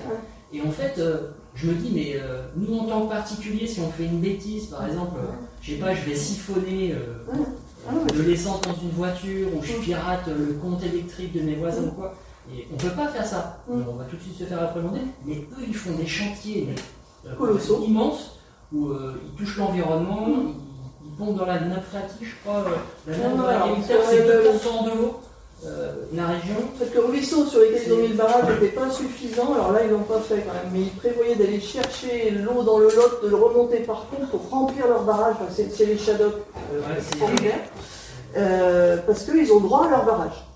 Parce qu'en fait sur un autre affluent de, c'est le Tolzac, hein, un autre affluent, il y avait, en- le sud-ouest ça fait beaucoup euh, industrialiser le barrage, euh, comme Siemens, la compagnie d'aménagement des coteaux de, de, Bas- de Gascogne, etc. C'est un système, hein, euh, bon bref, et, euh, derrière, euh, ben, il- même politiquement, hein, on a vu le, maire d'Agen venir défendre des délinquants condamnés pénalement devant la cour d'appel justice pénale, dire ben non, finalement, moi je défends mes électeurs. Euh, moi, je trouve l'exemple intéressant, c'est qu'aussi ça montre le problème de la position de l'État dans des revirements parce que Ouais. pourquoi L'État on n'a pas la voix le barrage de Caussade, c'est qu'on leur a dit oui. Mm. On leur dit oui, après on leur dit non. Mm. Euh, pour des acteurs qui sont en tension et qui n'ont pas envie de se renouveler en gros, euh, enfin, dans leur agriculture, euh, là c'était on m'a dit oui, on enlève ce qu'on m'a promis. Ouais. Et, et, euh, c'est parce que cette position de l'État aussi n'est pas claire et qui a changé qu'on se permet des pressions. Et c'est parce qu'elle n'est pas claire et qu'on peut changer qu'on est sur un, Ouais. quelque chose qui peut basculer d'un côté. Exactement. Euh, sachant que l'État n'est pas unique, hein, donc euh, ceux qui ont le pouvoir d'autorisation sont les préfets, le ministère de l'Intérieur. Quand il, a- il agit en matière de police de l'eau, d'autorisation, loi sur l'eau, etc., il est normalement sous les ordres du ministère de l'écologie et on voit bien la- le faible poids dans des arbitrages locaux. Le préfet, il va plus écouter euh, les élus, euh, parce que c'est une demande des, des- agriculteurs de la Chambre d'agriculture. Donc c'est pas la FNSEA, hein, c'est la coordination rurale. C'est très proche de l'extrême hein, euh, euh, sur le territoire, en tout cas, là, il y a vraiment des, co-appartenances. hein. Euh, et euh, ben, le préfet préfère écouter l'arbitrage politique local que euh, la cohérence de bassin ou la cohérence nationale. J'ai une question sur la, les recours euh, donc, euh, que, font les FNE, parce que les FNE, entre autres, euh, j'ai toujours. en- Donc là, vous, avez visiblement gagné vos. Vous avez. Voilà. On, est au 7e ou 8e, je sais plus. Voilà. Mais je, en fait, je, J'en ai jamais autant déclenché. Je, repense, je, je repense à cet arrêté, à cette euh, décision absolument hallucinante de la Cour d'appel administrative de Nantes sur Nantes-Saint-Élan. J'avais suivi le dossier avec côté Biodive, où en gros, pour ceux qui ne connaissent pas le sujet, tout le monde nous dit là, que vous, avez perdu devant la Cour d'appel de Nantes. Mais en fait, euh, la- euh, la- l'arrêt de la Cour d'appel de Nantes, c'était les scientifiques disent blanc, du coup considérons que puisque noir, on autorise Notre-Dame-des-Landes. C'était hallucinant comme les scientifiques. Est-ce que tu constates j'étais à l'audience. Voilà. Euh, Le rapporteur public a dit Oui. euh, ce truc-là est illégal au regard du droit européen. Oui, je me souviens. Huit jours après, euh, huit jours après, alors que d'habitude c'est plutôt trois semaines, euh, la Cour administrative d'appel a dit l'inverse de rapporteur public. Alors généralement, les avis des rapporteurs publics euh, sont suivis à 95%. Alors, je rappelle qu'on a gagné en Conseil d'État. Alors c'est sûr qu'on a gagné après l'arbitrage, mais on a quand même gagné. Et du coup, est-ce que tu as l'impression que depuis cette audience scandaleuse, euh, enfin depuis cette édition scandaleuse, les arguments scientifiques sont un peu plus pris en compte par que ce soit espèces protégées, eau, etc., c'est une, c'est vraiment des batailles, c'est des stratégies de long terme. Ouais, mais Et on sait que, par exemple, des dossiers, alors là, c'est pas le cas, là, on a, enfin, mais de dossiers très politiques, euh, ben, le droit euh, est quand même relativement faible. Même la justice administrative est quand même pas complètement clean. Aujourd'hui, FNE, sur beaucoup de dossiers, va chercher l'appui de la Cour de justice de l'Union européenne, qui contraint le Conseil d'État et la chaîne de décision administrative à respecter le droit. Mais par exemple, on a une autre stratégie sur les dérogations espèces protégées. Bon, ça c'est la biodive. On a construit la, la stratégie en interne sur des tout petits dossiers il y a plus de 10 ans. Et on a été chercher petit dossier par petit dossier, si bien qu'aujourd'hui on a des revirements de la loi pour dire ah ouais mais quand même la dérogation espèces protégées, euh, les juges sont un peu trop sévères, donc on va l'assouplir par la loi. Et on a des allers-retours comme ça en permanence hein, euh, sur ces aspects. Et on est quand même euh, en matière d'eau, je trouve très très bon taux de réussite. C'est pas moi qui les gère tous, hein, heureusement. On confie à des avocats, il y a des juristes spécialisés qui font ça. On bosse ensemble surtout. On se donne de la. On a des bases internes de jurisprudence, etc. On bosse ensemble. Ça, ça, par contre, c'est sûr. Pour dire, bon, là, c'est un peu dangereux d'aller sur cet argument-là. On va essayer d'éviter cet argument-là parce que tu vas nous fabriquer de la jurisprudence négative. En gros, il ne faut pas penser qu'à toi de poire. Il faut penser à la cohérence d'ensemble. Et je pense qu'on a plus de 80 jurisprudences en matière de gestion quantitative de l'eau. Je ne les ai pas recomptées récemment, mais euh, on a encore euh, trois décisions depuis le début de l'année, là, et des bonnes décisions. Euh, enfin, des bonnes décisions, on dit, bah, en fait, il faut appliquer la loi. c'est ça, hein, les bonnes décisions. en fait, il, faut, il y a une loi, il faudrait l'appliquer. en fait, si je comprends bien, ça veut dire que c'est là aussi des succès sur l'eau, ça ne veut pas dire que c'est des succès de partout et que les, cours d'appel administratifs... tout dépend de la technicité c'est du droit très technique de celui qui manie euh, l'argumentaire juridique. Le juge répond qu'aux questions juridiques qui lui sont posées. Et si tu lui poses pas les bonnes questions, il ne donnera pas les bonnes réponses. Et est-ce qu'il connaît, vraiment la loi de, le droit le juge, ou pas du tout? Non. La plupart n'ont aucune formation. Donc on peut tomber sur des passionnés, et après, bah, c'est toi en tant qu'association qui manie le droit d'être convaincant, de sortir les études. Donc souvent, il faut sortir des études du placard en disant, mais là, euh, voilà, et d'être le plus pédagogique possible dans ton argumentaire juridique qui a toujours un volet assez technique, que ce soit l'espèce protégée de l'eau. Et là, il faut faire rentrer le juge dans un truc euh, qu'il ne maîtrise absolument pas à l'origine. D'accord. Mais euh, on a quand même des succès. donc là, je prends un autre. Je sors de l'irrigation, même si je vais revenir. Euh, c'est pas loin. Euh, donc pareil, un arbitrage entre Bois-Resquier, le préfet euh, de Haute-Savoie, a tranché en faveur du ski. Donc projet de cinquième retenue collinaire à la Clusiane, c'est pas la première. Hein. Déclaré d'utilité publique, deux tiers de l'eau servir pour servir à alimenter les canaux à neige. La retenue sera alimentée par le captage d'une source utilisée pour l'eau potable du village. Donc voilà, c'est vraiment un arbitrage. Bah, bah, vous êtes sûr que vous allez pouvoir remplir tout le temps votre votre, votre, euh, canon à neige? Et donc, euh, là, c'était, oui, c'est ça, j'aurais dû actualiser parce que c'est quand j'ai eu le diaporama, ils allaient lancer, ils ont gagné notamment en référé sur ces aspects-là. Donc, le combat juridique euh, gagne en disant, mais en fait, l'argumentaire des associations qui s'appuient sur les études d'impact, qui s'appuient sur les études, est valable et les travaux ont été suspendus. À faire en compte. Il n'y a pas eu un retour du ministère de l'Environnement ah Ils sont euh, malheureusement. Euh, alors, il y a, on, est, on est juste à côté, là. On est sur l'hydroélectricité, le barrage hydroélectrique de. je ne vais pas avoir le, nom. Euh, de l'autre côté du, de, de, de Salanche. Et, où le juge a ordonné la destruction. Et là, il y a eu un appel du ministère de l'écologie. Alors c'est bien, ça veut dire, ben, moi j'ai régulièrement le cabinet ministère de l'écologie, je dis vraiment, voilà, vous, jouez contre votre camp. Parce que nous, on défend la politique de l'eau. Il dit, ah ouais, mais euh, bon, bref, je ne vais pas revenir là-dessus, mais c'est parfois c'est quand même compliqué à expliquer que ben, le ministère de l'écologie va jusqu'au bout des recours et quand vous arrivez au Conseil d'État, c'est des recours à 15 000 euros.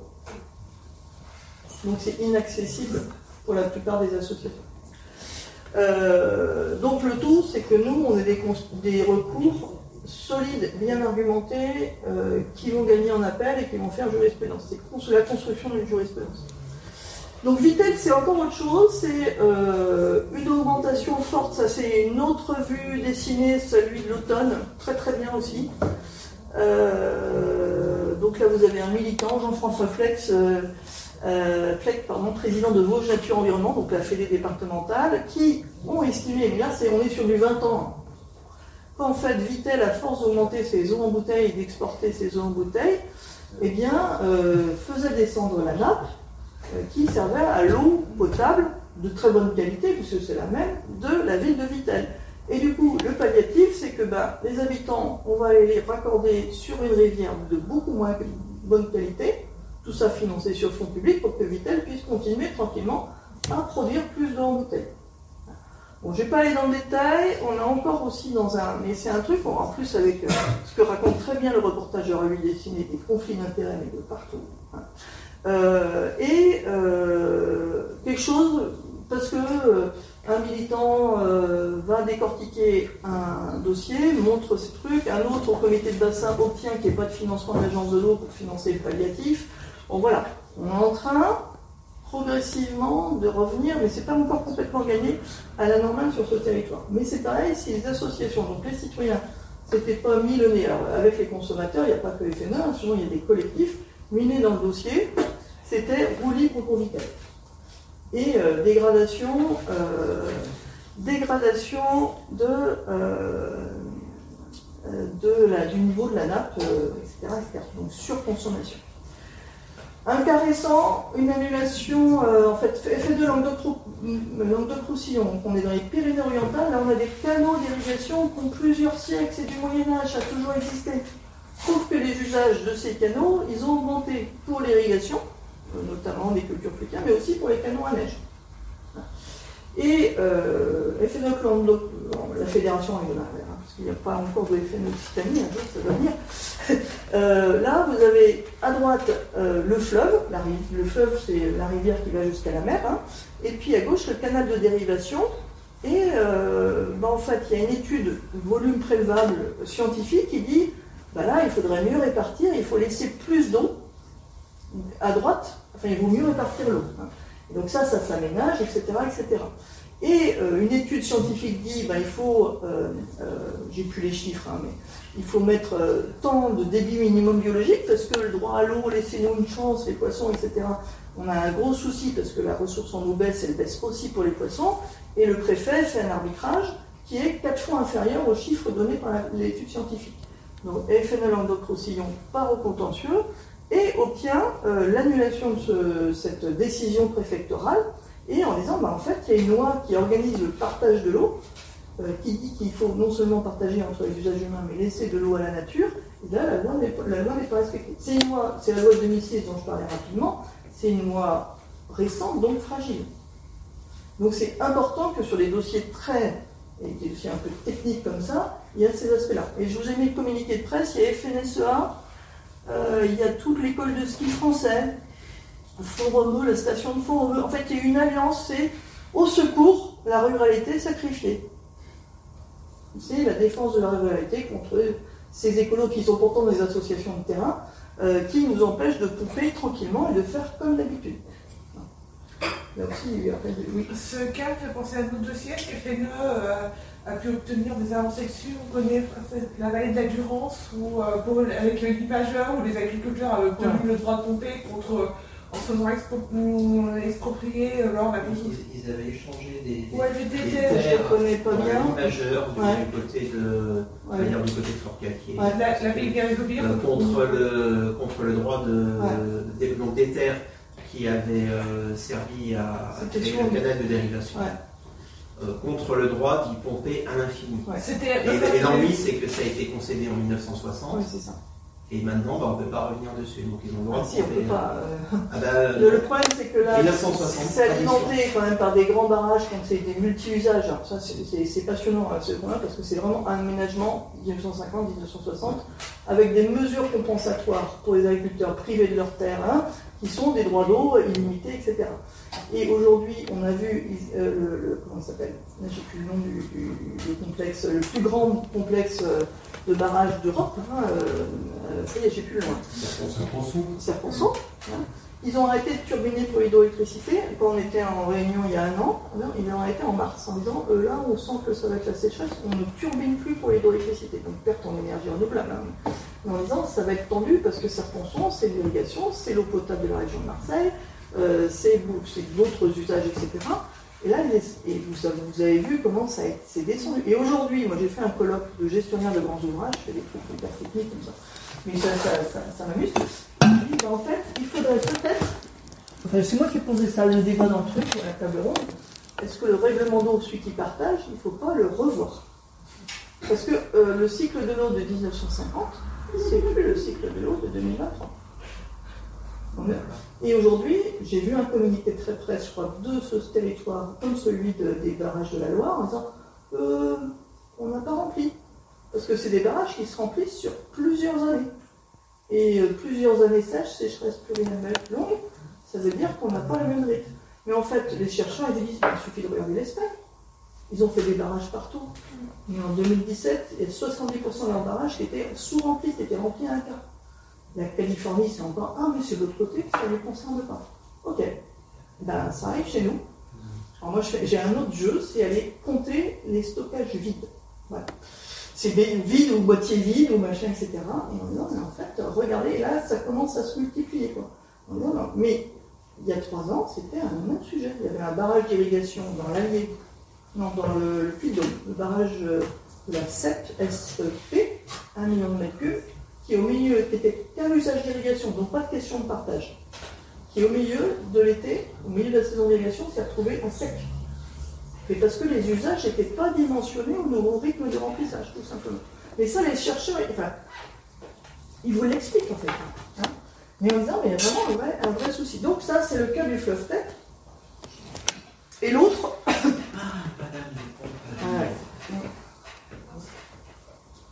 Irrigadou, donc, euh, autorisation unique de prélèvement, je vais pas donc c'est une autorisation pour 5000 irrigants, 280 millions de mètres cubes autorisés. C'est sans doute la plus grosse autorisation de France. Notre petite fédération régionale, elle s'est pris le pied dans un mastodonte, en disant il y une étude volume préval, hein, l'étude scientifique, qui est au cœur de tout, d'après la loi. Et l'autorisation, elle a donné 35% d'autorisation en plus par rapport à ce qui était réellement disponible. De l'eau magique. Et 35% de prélèvement en plus, ça veut dire que vous allez aggraver forcément les effets sur les milieux naturels. Vous allez les aggraver automatiquement. Et donc ils ont obtenu euh, une, annulation en première instance, confirmée par la Cour administrative de Bordeaux là, en fin d'année 2022. On a eu des menaces sur les, bénévoles, les responsables associatifs, mais à leur domicile. Hein. Euh, vraiment euh, dénonçant les noms, avec saccager des locaux, enfin voilà, il y a de l'ambiance. Hein. Et des manifestations, les écolos c'est nous, l'eau pour tous, l'irrigation, notre alimentation, etc. Donc ça, ça va falloir quand même que vous nous disiez qu'est-ce que vous irriguez vraiment, pour savoir si c'est vraiment une, stratégie alimentaire. Bref, mais c'est ça quoi. C'est ça la réalité, c'est que c'est des combats en effet dans le milieu rural, dans lesquels, là on a eu un avis de l'autorité environnementale nationale sur ce dossier-là, qui est incendiaire en disant mais vous ne prenez pas conscience du manque d'eau dans ce territoire, vous faites comme avant, vous continuez comme avant, et donc vous allez mettre tout le territoire, donc ça veut dire l'alimentation en eau potable de Toulouse, etc., mais dans le mieux, si vous n'êtes pas sur ce fait. Donc c'est quand même des petits, petits, petits dossiers euh, sur lesquels ben, on est quand même toujours un peu David contre Goliath. Hein mais il y a des fortes pressions, y compris euh, locales, hein, euh, sur les associations membres du mouvement FNE qui mènent euh, cette, cette, En fait, on recourt à la justice pour rééquilibrer le débat et pour qu'en fait les préfets qui donnent les autorisations respectent la loi. Il n'y aurait pas annulation de la justice s'il y, avait respect de la loi. Je ne veux pas aller plus loin dans le détail, mais derrière, c'est quand même cet aspect. Bah, nous, on porte le dossier sur ces aspects. Alors, je n'ai pas parlé des bâtiments.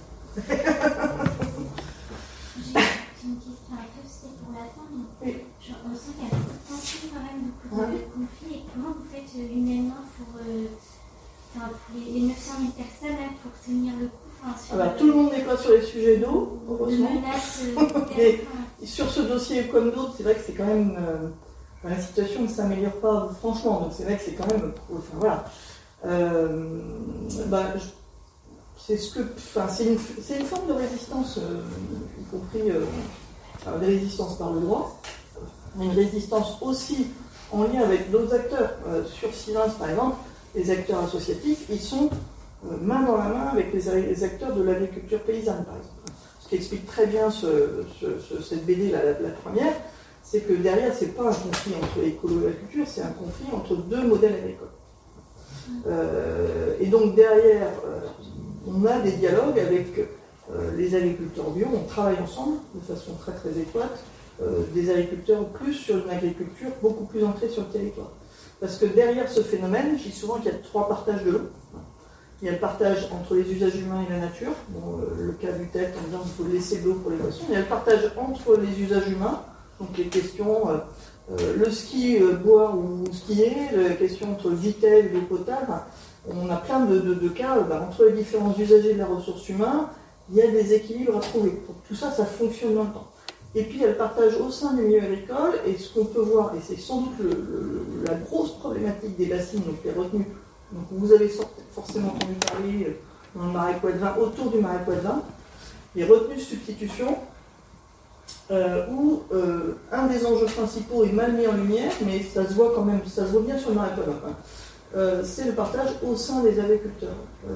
l'accès à l'eau, c'est aussi déterminant que l'accès aux terres et euh, pouvoir installer parfois dans des territoires, y compris bien, pouvoir installer un, jeune maraîcher bio qui n'est pas issu de la profession agricole avec un accès à l'eau suffisant qui est sur, parfois c'est du 2000 m3 par enfin c'est vraiment un mini volume, et eh ben il n'y a plus d'eau et donc il n'y a, plus, a plus accès. Donc la question de quand on partage d'eau, il faut partager au sein du milieu agricole, c'est-à-dire que ceux qui avaient des gros gros volumes, on n'est pas obligé de leur donner les mêmes droits historiques, donc comment on, écope un peu et on redistribue cette eau pour que ce soit un peu plus équitable. Juste partager l'eau au sein des milieux agricoles, c'est un des enjeux majeurs. Alors là, pour le coup, le droit, il n'est pas mature. Il reste des choses à gagner. il, y a, des choses, mais c'est pas complété. On sait ce qu'il faut gagner, mais c'est pas complété. Euh, mais euh, ce que révèle la question des bassines, alors les bassines, c'est euh, les méga bassines marais vin, c'est qu'à un moment, on a pensé retenue substitution. En fait, quand on est sur des zones en déséquilibre, normalement, on ne peut pas recréer des ressources comme ça. Mais si on enlève la substitution, c'est en remplacement d'un prélèvement l'été.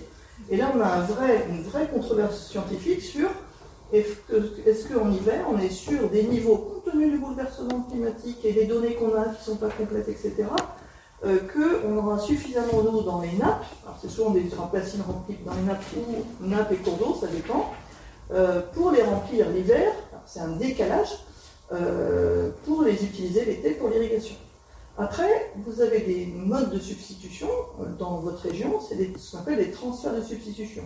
Là, il y a des prélèvements auprès d'un puits d'eau potable. Je, donne des exemples positifs parce que c'est vraiment des débats hyper complexes. Hein. il y a des prélèvements d'irrigation qui menacent une source d'eau potable. Et eh ben, on va faire un réseau d'irrigation collective. Il y en a un là au port de Lyon que j'ai vu il n'y a pas longtemps financé par l'agence de l'eau, par des euh, et on arrête les forages qui menacent l'eau potable. Euh, le cas de retenue de substitution, alors c'est pas ces dimensions 1, c'est des petites retenues.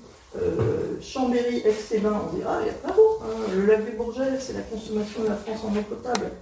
Mais en fait, il y avait des prélèvements sur les petits ruisseaux qui arrivaient, qui mettaient à sec les ruisseaux. Et donc, dans un projet de territoire propre, qui a quelques années, euh, qu'on avait vu lors de la mission de et ben, on a dit aux agriculteurs, eh ben, on va vous faire des petites retenues de substitution qu'on remplit l'hiver, mais on les dédie au maraîchage pour l'alimentation locale, parce que dans ce secteur, dans cette région-là, il y a beaucoup d'élevage, et donc les maraîchers ont beaucoup de mal à s'installer. Et on a fait des petites retenues de substitution euh, dédiées à l'alimentation locale. Donc en fait, tout n'est pas acheté dans la retenue de substitution. Et je pas en faire une défense pour autant au marais Poitevin, et le, lobby irrigant, céréalier, etc., en fait, on a, c'est la porte d'entrée systématique.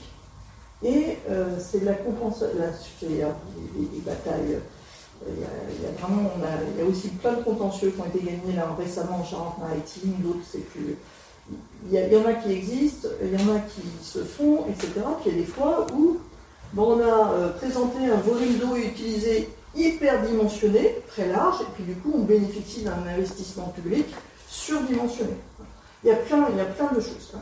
Mais le tout, en fait, ce qui fâche le plus, c'est le fait que euh, ce soit la solution systématique, c'est-à-dire que derrière, je vais y venir, on va avoir un verrouillage technique, on ne fait pas évoluer le modèle agricole, on fait évoluer qu'à la marche, et euh, c'est 80% euh, de la solution. Alors que bah, une retenue de substitution, ça pourrait être une mesure, ce qui existe, hein, une mesure d'accompagnement socio-économique, parce que la marche à descente, parfois, on baisse le volume prélèvement de 100%.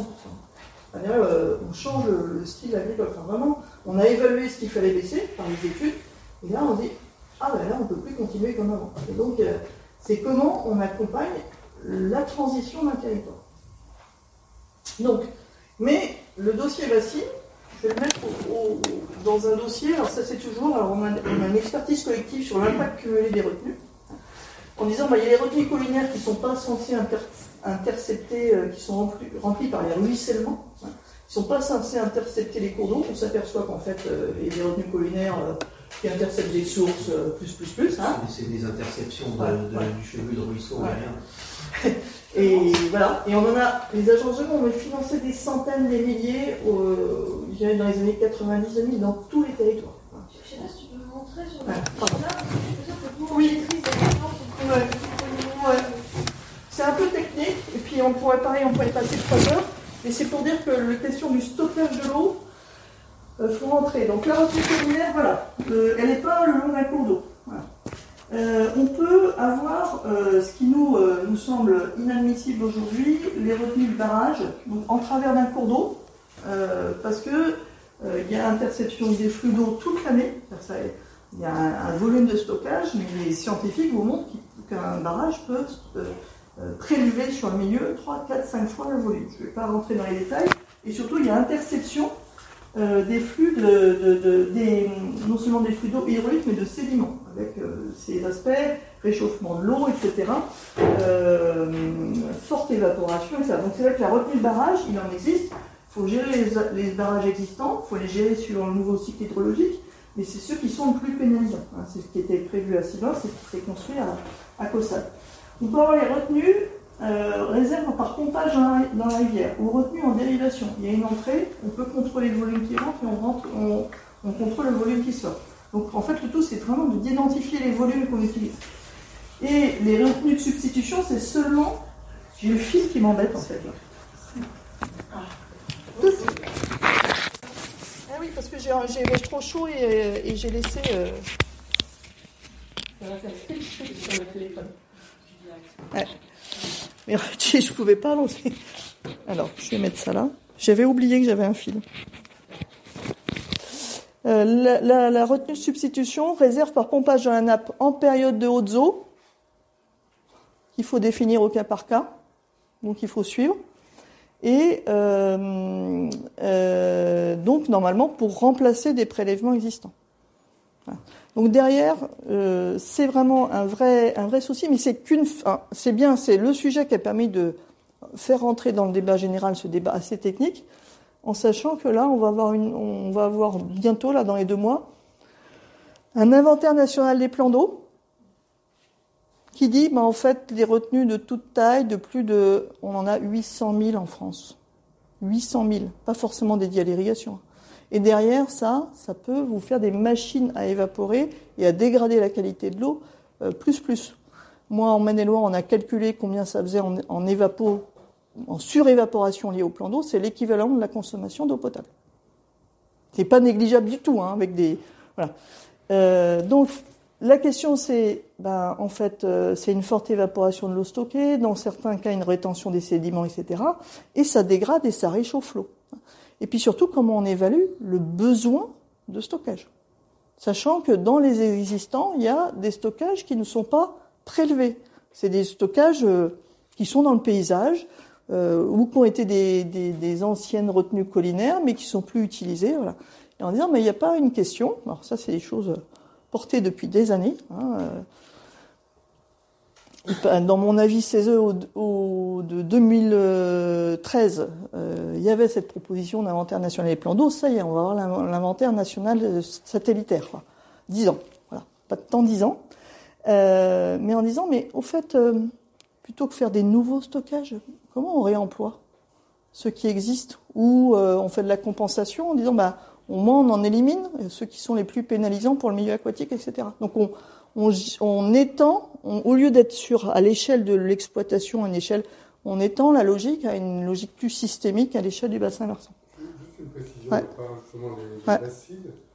Moi, ce que j'avais compris en écoutant Emma Zizan, l'hydrogène, c'est qu'on on les remplit au moment des hautes eaux, c'est-à-dire on les remplit surtout au moment il n'y a pas d'arrêté préfectoral qui va interdire. Oui, alors ça déjà c'est.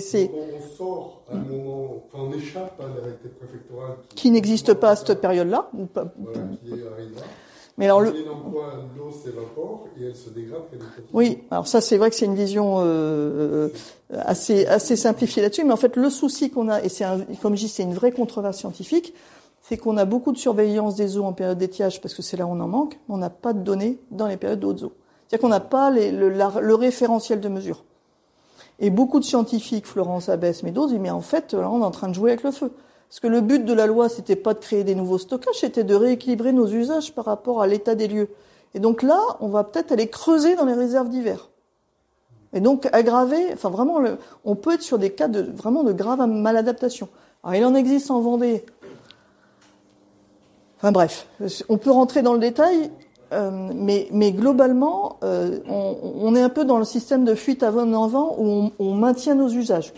Et avec l'illusion d'une sécurité, les non-remplissages en cas de sécheresse longue, d'une fait d'une inadéquation des rythmes de prélèvement. Ça, c'est valable pour tous les, types.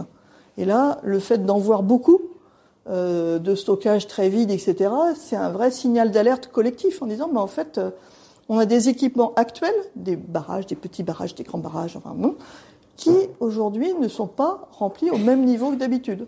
Et donc, si on continue à user au même niveau que d'habitude, eh ben, on va baisser les marches. Et ça, c'est vrai que c'est euh, c'est pas évident en fait. Euh, enfin, il faut regarder dans la durée, etc. Bon là, c'est je remercie la, dessinatrice et autrice de. de c'est quoi un verrouillage socio-technique hein euh, On investit dans des stockages, les prélèvements et le changement climatique aggravent le déficit. On est de plus en plus dépendant de ces ouvrages pour maintenir la production, donc on en réclame des nouveaux. Hein. Euh, ça, c'est je vous ai mis un peu de référence, mais c'est euh, étudié au niveau mondial par les chercheurs en hydrologie. Hein, on est vraiment sur un truc, un cercle vicieux. Hein. Euh, L'Espagne est une illustration parfaite de ce cercle vicieux, avec des assèchements de zones humides, enfin une destruction massive. Voilà. Donc là, j'étais. Ça va? Le moral va bien? Ça, c'est un dessin du monde d'aujourd'hui que j'ai vu dans mon train ce matin à 5h30. non, 7h, euh, une bénévole FNA qui m'a mis. Et euh, je fais des économies sur les herbicides, j'arrose à l'eau de la nappe phréatique. Et alors ceux qui sont sur Twitter, qui suivent mon compte ont peut-être vu. Moi, euh, il y, y, a un coin très très pollué avec une ressource très très utilisée pour du maraîchage industriel au sud de Nantes. Et l'ingénieur du ministère de la Santé, il y a 20 ans, m'avait dit, mais en fait, euh, ben ouais, c'est ça. Il y, a, y a, tout ce qui c'est tellement pollué que euh, faut faire du circuit fermé quoi. tout est dedans déjà. Voilà. Bref, euh, tout ça pour dire que quand même les enjeux de quantité de qualité euh, sont très très liés. Et souvent, quand on est face au lobby d'irrigation, on dit on veut parler que de mètres cubes. Ah ben non, mais euh, va falloir parler de mètres cubes et de qualité de l'eau, parce que tout ça c'est lié. Donc ça, ça fait partie des enjeux forts. Et donc nous, ben voilà, je vous fais vraiment une, une, un, un, plaidoyer FNE, euh, euh, ce qu'on porte au niveau national et qu'on essaye de porter au niveau local, c'est changer la perception de l'eau. L'eau n'est pas qu'une ressource, c'est aussi un milieu de vie, c'est nécessaire à tout le, monde vivant. Donc c'est pas un gisement. En Varenne agricole, on avait le terme gisement. Il y a des nouveaux gisements. Ah oui, vous avez vu les nouveaux gisements? Les gisements d'eau douce qui seraient cachés. Bon, on a plutôt tendance à les perdre. Euh, la ressource, c'est un cycle. Hein. Euh, donc c'est pas un gisement exploité au maximum. La part disponible aux activités humaines n'est pas inépuisable. Et donc il est impératif de définir collectivement des limites à nos usages. C'est le sens de la loi de 2006 dont je vous ai rapidement parlé, c'est-à-dire comment on, on, évalue la limite, on laisse une part pour les milieux naturels et on partage ce qui reste entre les usages humains. Vous voyez que les rapports de force, ils sont souvent pas très loin hein, sur ces aspects-là. Donc il faut aussi apprivoiser les incertitudes on est face à un cycle de l'eau qui est durablement perturbé, donc il faut plus regarder dans le rétro. Il faut pouvoir avancer pas à pas. Et la ressource, suivant les territoires, elle elle va pas réagir de la même façon au changement climatique. Il y a vraiment de la variabilité, euh, je dirais, géographique, naturelle, climatique. Donc il faut suivre les évolutions hydrologiques à une échelle territoriale fine, bassin par bassin. On ne peut pas dire, on ne peut pas donner une règle générale. C'est toute la poésie de l'eau, c'est que chaque territoire est particulier. Donc il faut une plus grande transparence des données de prélèvement, alors ça, c'est peut-être ce qu'on va obtenir après la sécheresse 2022, mais on attend les arbitrages. Et lié qualité et quantité dans les projets de territoire, c'est les projets qui sont pour le partage de l'eau. J'ai une question sur les bassins. Euh, au niveau de la finesse des appréciations, euh, comment à FNE vous définissez les bassins Bassins versants des grands fleuves Vous allez ah bah ça... par affluent carrément au niveau des tellement Alors j'ai pas la, j'ai pas la. Le, le, le, le bassin versant c'est affluent par. Il y a les grands bassins administratifs, comités de bassin, etc. Ils sont définis commune par commune. Il y a des communes, il y a des communes exceptionnelles qui parfois sont sur trois grands bassins. C'est vraiment la limite euh, hydrographique. Hein, hein. Et après les sages qui est la planification écologique, qui, est plus à petite échelle. Il y en a un peu moins dans vos territoires qu'on a dans le Grand Ouest. La Bretagne, par exemple, du fait de l'engagement, enfin des problématiques de qualité de l'eau est couvert à 100% par des schémas d'aménagement et de gestion des eaux qui sont des planifications écologiques à petite échelle dans lesquelles l'ensemble des usagers de l'eau sont réunis et se dialoguent de façon régulière. Alors ça a l'air de dire mais c'est quoi ce passe-temps, etc. Bah moi quand qui venait de l'Ouest et quand j'ai dû gérer les violences à Sivins et compagnie, je voyais ce que ça donnait des gens qui se causaient pas régulièrement. Parce qu'en Bretagne ils s'engueulent, mais ils vont ils s'agressent ils relativement moins. Il y en a eu hein, des agressions, il y a eu des bureaux d'eau et rivière de Bretagne détruits, etc. Mais globalement, il y a une sorte de culture commune de l'eau qui se fait. Quoi. Puis on ne dit plus trop n'importe quoi.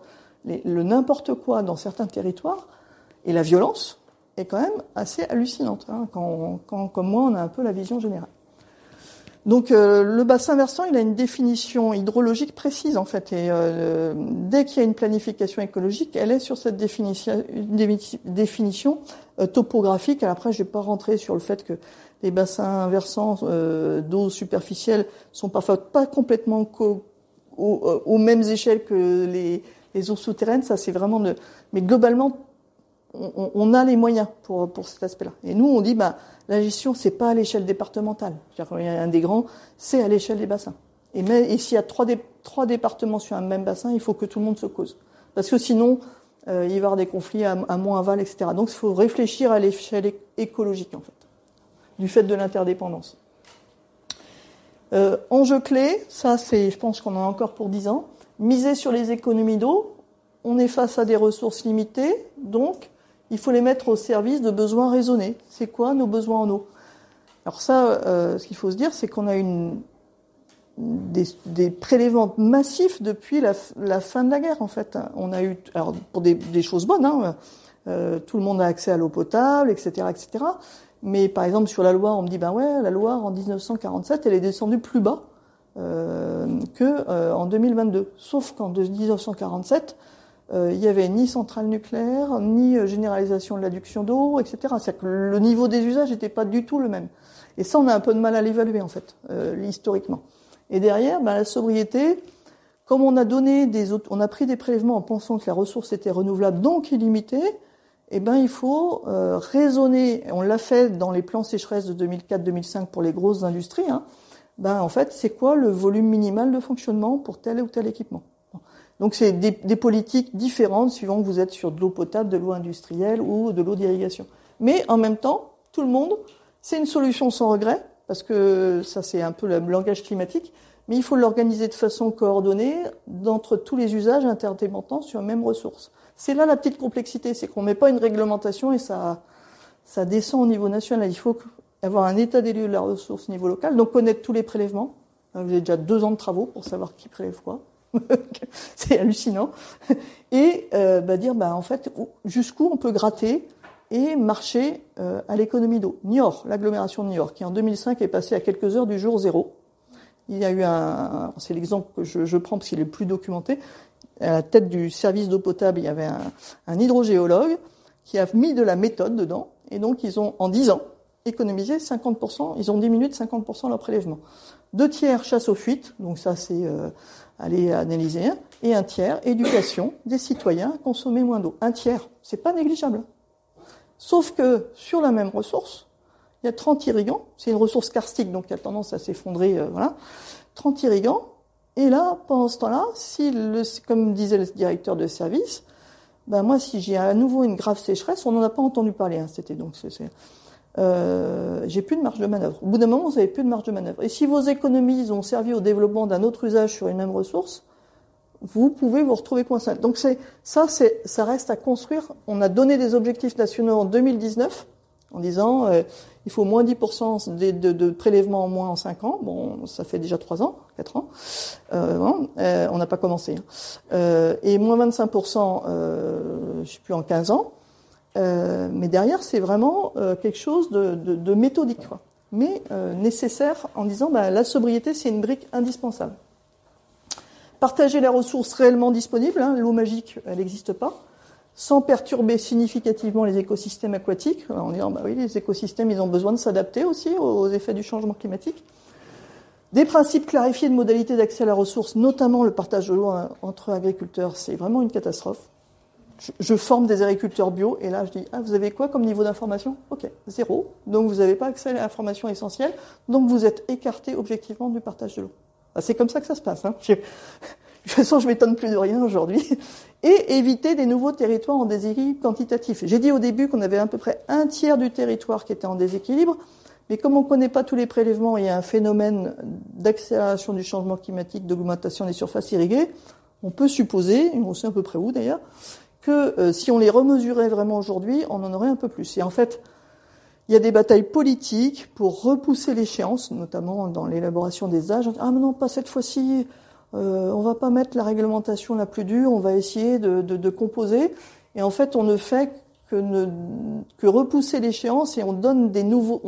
en fait, les pouvoirs publics n'ont pas le pouvoir de s'opposer à des nouveaux prélèvements dans ces territoires qui sont un peu en balance. Je ne vais pas rentrer trop dans le détail, mais c'est important aussi. Parce qu'on peut se dire, ben, peut-être dans 5-6 ans, si vraiment on avait un truc très objectif, non, euh, j'irais, euh, euh, comment dire, euh, pollué par des arbitrages politiques très très politiques, ben c'est peut-être 50% de la France qui sera en déficit quantitatif. Un jour, ça nous rattrapera, et ça nous rattrapera dans ces sécheresses. en fait, quand on est en déficit quantitatif structurel, c'est les sécheresses qui sont révélatrices. Hein, ça, tu le vois pas à l'année, tu le vois le moment où, vraiment on est sur quelque chose de, systémique. Quand tu, parles de conserver de l'eau pour les, euh, écosystèmes aquatiques, euh, et, quand, on hérisson, on tombe sur un porc-épic dans le boucher qui te dit euh, Ouais, mais les petits poissons, les petites libellules, c'est bien mignon, mais on en a quand même rien à foutre, puisque c'est pour, la, boisson et la nourriture des gens. Tu lui réponds quoi oui, alors déjà, alors tu peux faire une réponse. Euh, on a engagé euh, des politiques publiques pour atteindre. Heureusement qu'on a une directive, directive 4 qui s'appelle directive euh, sur le bon état écologique, parce que derrière, alors l'échéance c'est 2027, etc. Mais quand même, il y a des objectifs donnés bassin, bassin versant par bassin versant, en disant bah là, il faut travailler sur la quantitatif, là, il faut travailler sur le qualitatif, là sur. Hein, donc il y a quand même ça. Bon, ça, ça, peu de poids. Hein. Ouais, voilà, exactement. Il n'empêche que, moi, ce que je vois qui suit ça, c'est que là, les collectivités territoriales qui commencent, qui distribuent l'eau potable, elles flippent. On a à avoir des, des, des, des, plaidoyers très forts qui se rejoignent entre. En gros, on était au front seul. Si effet ne lâche, il n'y a personne. Bon. si je lâche, ah ben, il n'y a plus personne. J'ai négocié des instructions de dire c'est quoi un projet de territoire avec FNSE à moi, le cabinet du ministère et 23 euh, heures. Et on discute la virgule. Là, c'est de l'érosion, euh, c'est de la tension très très forte. Euh, là, je vois bien que là, tout le monde a eu peur, et c'est très bien que tout le monde ait eu peur, en disant, mais en fait, il n'y a pas d'eau disponible pour n'importe quoi. Ah oui, bah, c'est bien de s'en rendre compte. Hein. donc ça, on n'est plus tout à fait tout seul, même si parfois c'est un peu complexe. Et par rapport aux aspects, euh, euh, l'aspect biodiversité, etc., ben, euh, il y a tout un plaidoyer, alors qui est complexe à dire, mais en fait, les indicateurs, il y a aussi des indicateurs biodives, hein, je, simplifie exprès, sur le, bon état des, milieux écologiques. Et derrière, ben, on montre et là il faut aller un peu plus loin dans le détail sur euh, la science de l'hydrologie, que les questions de milieu naturel, euh, de quantité et de qualité d'eau sont complètement liées. C'est-à-dire que euh, si le, le cours d'eau il est mort en faune, enfin tu vois, il est, eh ben l'épuration se fait pas. Enfin derrière il y a vraiment des, des, des, gros soucis. Donc on dépend vraiment de cette biodiversité. Mais évidemment. Ouais, service écosystémique. Et après, euh, par rapport, parce que finalement l'agriculture pluviale, il faut qu'elle s'adapte, mais c'est pas celle qui pèse sur la ressource partagée. Ce qui pèse, c'est l'agriculture irriguée, 8%. Donc derrière ça, c'est le boulot. Ça, celui-là, il est. J'ai été auditionné par l'inspection du ministère, enfin l'Assemblée générale du CGR, ça c'est le ministère de l'Agriculture, il y a huit jours. Euh, C'était la petite revanche du Varenne, ça. euh, en disant tout dans leur rapport est écrit, hein, en disant comment on fait une irrigation de résilience et comment un des enjeux en matière d'irrigation, ben, il va falloir quand même affecter, il va avoir, il devrait y avoir un volume limité de volume d'irrigation. Faut pas le mettre sur des cultures énergétiques. Pourquoi on va irriguer la vigne? Priori, c'est pas trop nécessaire à la sécurité alimentaire. Pour la balance commerciale, ok. Mais irriguer la vigne, c'est une culture sèche, etc. Et donc derrière, alors ça c'est vraiment le, point le plus dur en fait. Hein. Euh, ben en fait, il faudra peut-être faire prioriser sur les besoins de l'assiette, l'assiette euh, nécessaire au niveau euh, d'une stratégie alimentaire française, une politique publique alimentaire qui aujourd'hui n'est pas n'existe peu, enfin existe mais est mal mal conduite. C'est-à-dire qu'aujourd'hui, on sait que on a besoin d'une assiette plus végétale, donc des productions de légumes, etc., des protéines végétales. Derrière, la question du maïs, elle est là. Hein. C'est à quoi sert le maïs? C'est alimenter les élevages industriels. Donc on sait que pour l'alimentation fourragère, et, euh, eh ben on a d'autres solutions. Hein, il y a plein d'autres solutions. Je les avais étudiées et heureusement décrites dans mon avis il y a dix ans. Beaucoup, beaucoup, beaucoup d'agronomie, mais en disant, ben en fait, euh, euh, tout miser sur une seule culture à ce point-là, donc euh, avec le maïs associé au soja importé, etc., parce que c'est le truc qui fait de la productivité laitière notamment, hein, ben il va falloir alterner, peut-être accepter des rendements notamment un peu moindres, mais avec des cultures mieux adaptées au changement climatique. Donc quand on dit, c'est là la petite vache là, changement de modèle agricole, une agriculture plus économe en eau, locale, et qui ne pollue pas cette ressource avec des pesticides et des nitrates, ça veut dire que dans le cadre juridique national qu'on a négocié des projets de territoire pour la gestion de l'eau, on a mis des conditions, et c'est repris, alors voilà, après maintenant c'est de qualité, de d'évolution du modèle, de comment. Ça avance à toute petite vitesse. Hein, on est d'accord, hein, on est vraiment. Mais au moins, dans le cadre national, c'est rappelé. ouais. Euh, c'est une question, une, une qui ouais.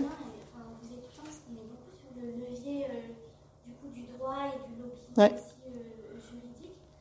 Et euh, j'ai en tête aussi qu'il y a le, tout ce qui est lobbying, euh, fin, le levier financier aussi qui pourrait être un axe. ouais. ouais. non, non, non, non, non. Euh, ce que je voulais aujourd'hui dire, c'est qu'il y a le label AB qui existe mmh. pour l'agriculture. On a des banques qui s'intéressent de plus en plus à des financements de sociétés qui sont Bicorp ou autres, mmh. qui font des, des, comment ça s'appelle, des bilans carbone et tout ça.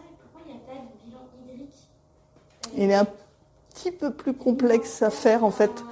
Euh, parce qu'en fait, la pression sur la ressource en eau, on peut l'homogénéiser. Souvent, c'est des normes américaines, mais la pression, elle va dépendre de la fragilité de la ressource dont tu dépends. Donc, tu peux homogé tu peux avoir des moyennes. Je sais pas si j'ai été claire là, mais l'empreinte eau. ouais. ouais.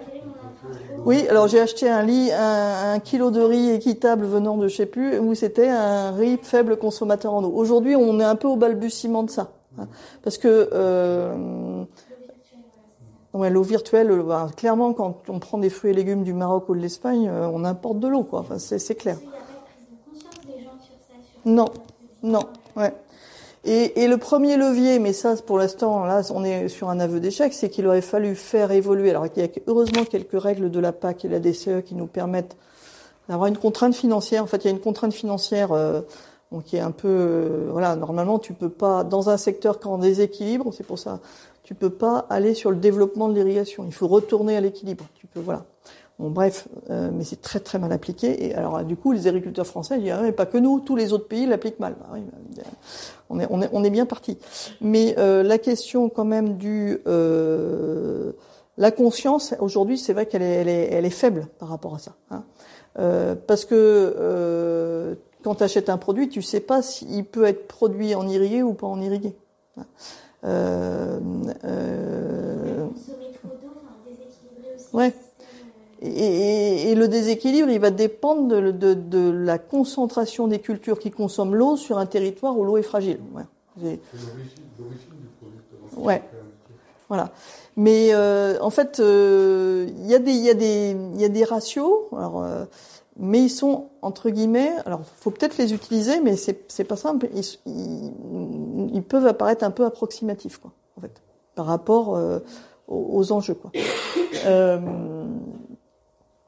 Euh, euh, et derrière, c'est vrai que le, je voulais, ça c'est ma dernière diapo. Après, je euh, sur les enjeux, donc lier les enjeux de partage de l'eau et la résilience alimentaire, je vais répondre à Cyril. là, c'est demander des études, les obtenir, les faire parler, dire, mais en fait, les surfaces irriguées, aujourd'hui, c'est quoi? Dans le nord de la France, c'est la patate frite industrielle. Bah, il y a peut-être un petit souci de déséquilibre alimentaire, là. C'est que la patate, alors pareil, revue dessinée du, de septembre, la patate industrielle a multiplié sa production par 5, et si vous voulez la patate pour faire des frites dans des McCain, etc., il faut l'irriguer, parce qu'il faut des patates longues, etc. C'est écrit même dans le, la petite plaquette de la FNSEA d'il y a 10 ans. Donc, hein, et la pomme de terre de consommation euh, courante, celle que vous épluchez, elle est restée stable. Mais derrière, il y a une, voilà, il y a une spécialisation. Un, des enjeux, c'est de déspécialiser des territoires parce que dès que vous spécialisez, vous faites des pics de consommation. Donc dans le sud-ouest et un peu dans ma, c'est souvent le maïs. Donc si vous faites la même culture au même moment, elles vont exprimer leurs besoins d'eau au même moment. Et après, il y a plein d'autres techniques agronomiques de diversification des cultures, de diversification des semences, de techniques de travail du sol, de réimplanter des haies pour faciliter l'infiltration, qui permettent de justement travailler sur une résilience beaucoup plus globale. Euh, donc il y a un enjeu eau potable fort, quand je dis les collectivités, là, je les sens bouger. Alors après, je sais ce que ça bougera. Et euh, l'autre enjeu, et ça qu'on porte, nous, FNE, dans notre plaidoyer, c'est dans l'affectation des volumes d'irrigation, puisqu'on a des objectifs de production bio, hein, euh, euh, voilà, de 20% des territoires, des terres en bio, etc. Bah, il va peut-être falloir réserver aussi une part de ces productions. Et on sait, a priori, même s'il nous manque les études aujourd'hui, que le bio travaille en plus sur l'humus qui garde l'eau, etc., et est une agriculture qui globalement devrait consommer moins d'eau. Mais on n'a pas les études. Parce que souvent, ça c'est mon grand désespoir, les agriculteurs bio, l'agriculture bio est sur des plus petites exploitations, qu'on ait plus petites ressources, il y a un certain nombre d'agriculteurs bio qui bah, disent on va passer, on n'est pas forcément obligé de déclarer tout, nos, nos prélèvements, et puis maintenant qu'il faut tout repartager et tout remettre, ben ils disent ah ben là il va falloir qu'on joue notre partition quoi. Donc ça, on n'en est que là. Et territorialiser les réponses d'adaptation, l'eau ne se gère pas sans les sols.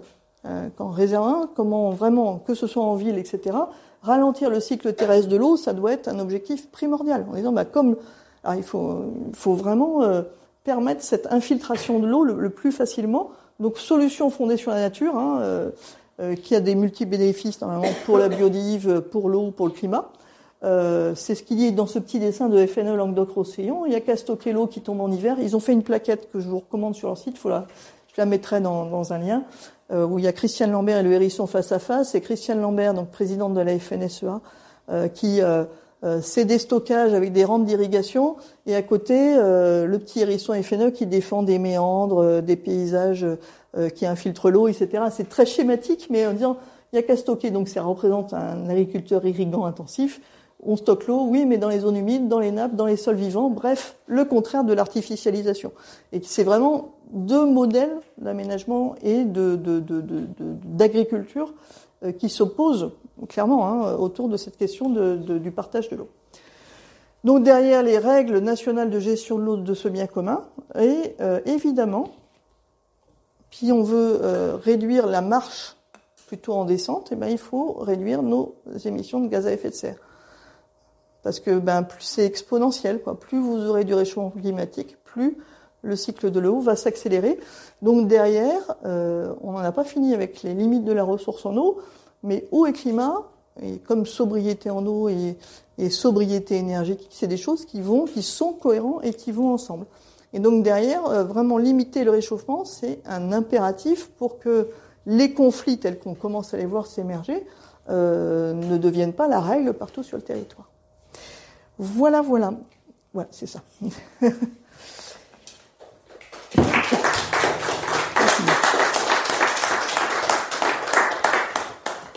J'ai déjà dit, hein, mais vraiment, je vous le recommande. Parce que... Merci pour votre écoute. N'hésitez pas à venir nous retrouver pour une prochaine conférence au café Le Simone, 45 rue Vaucourt, dans le deuxième arrondissement de Lyon.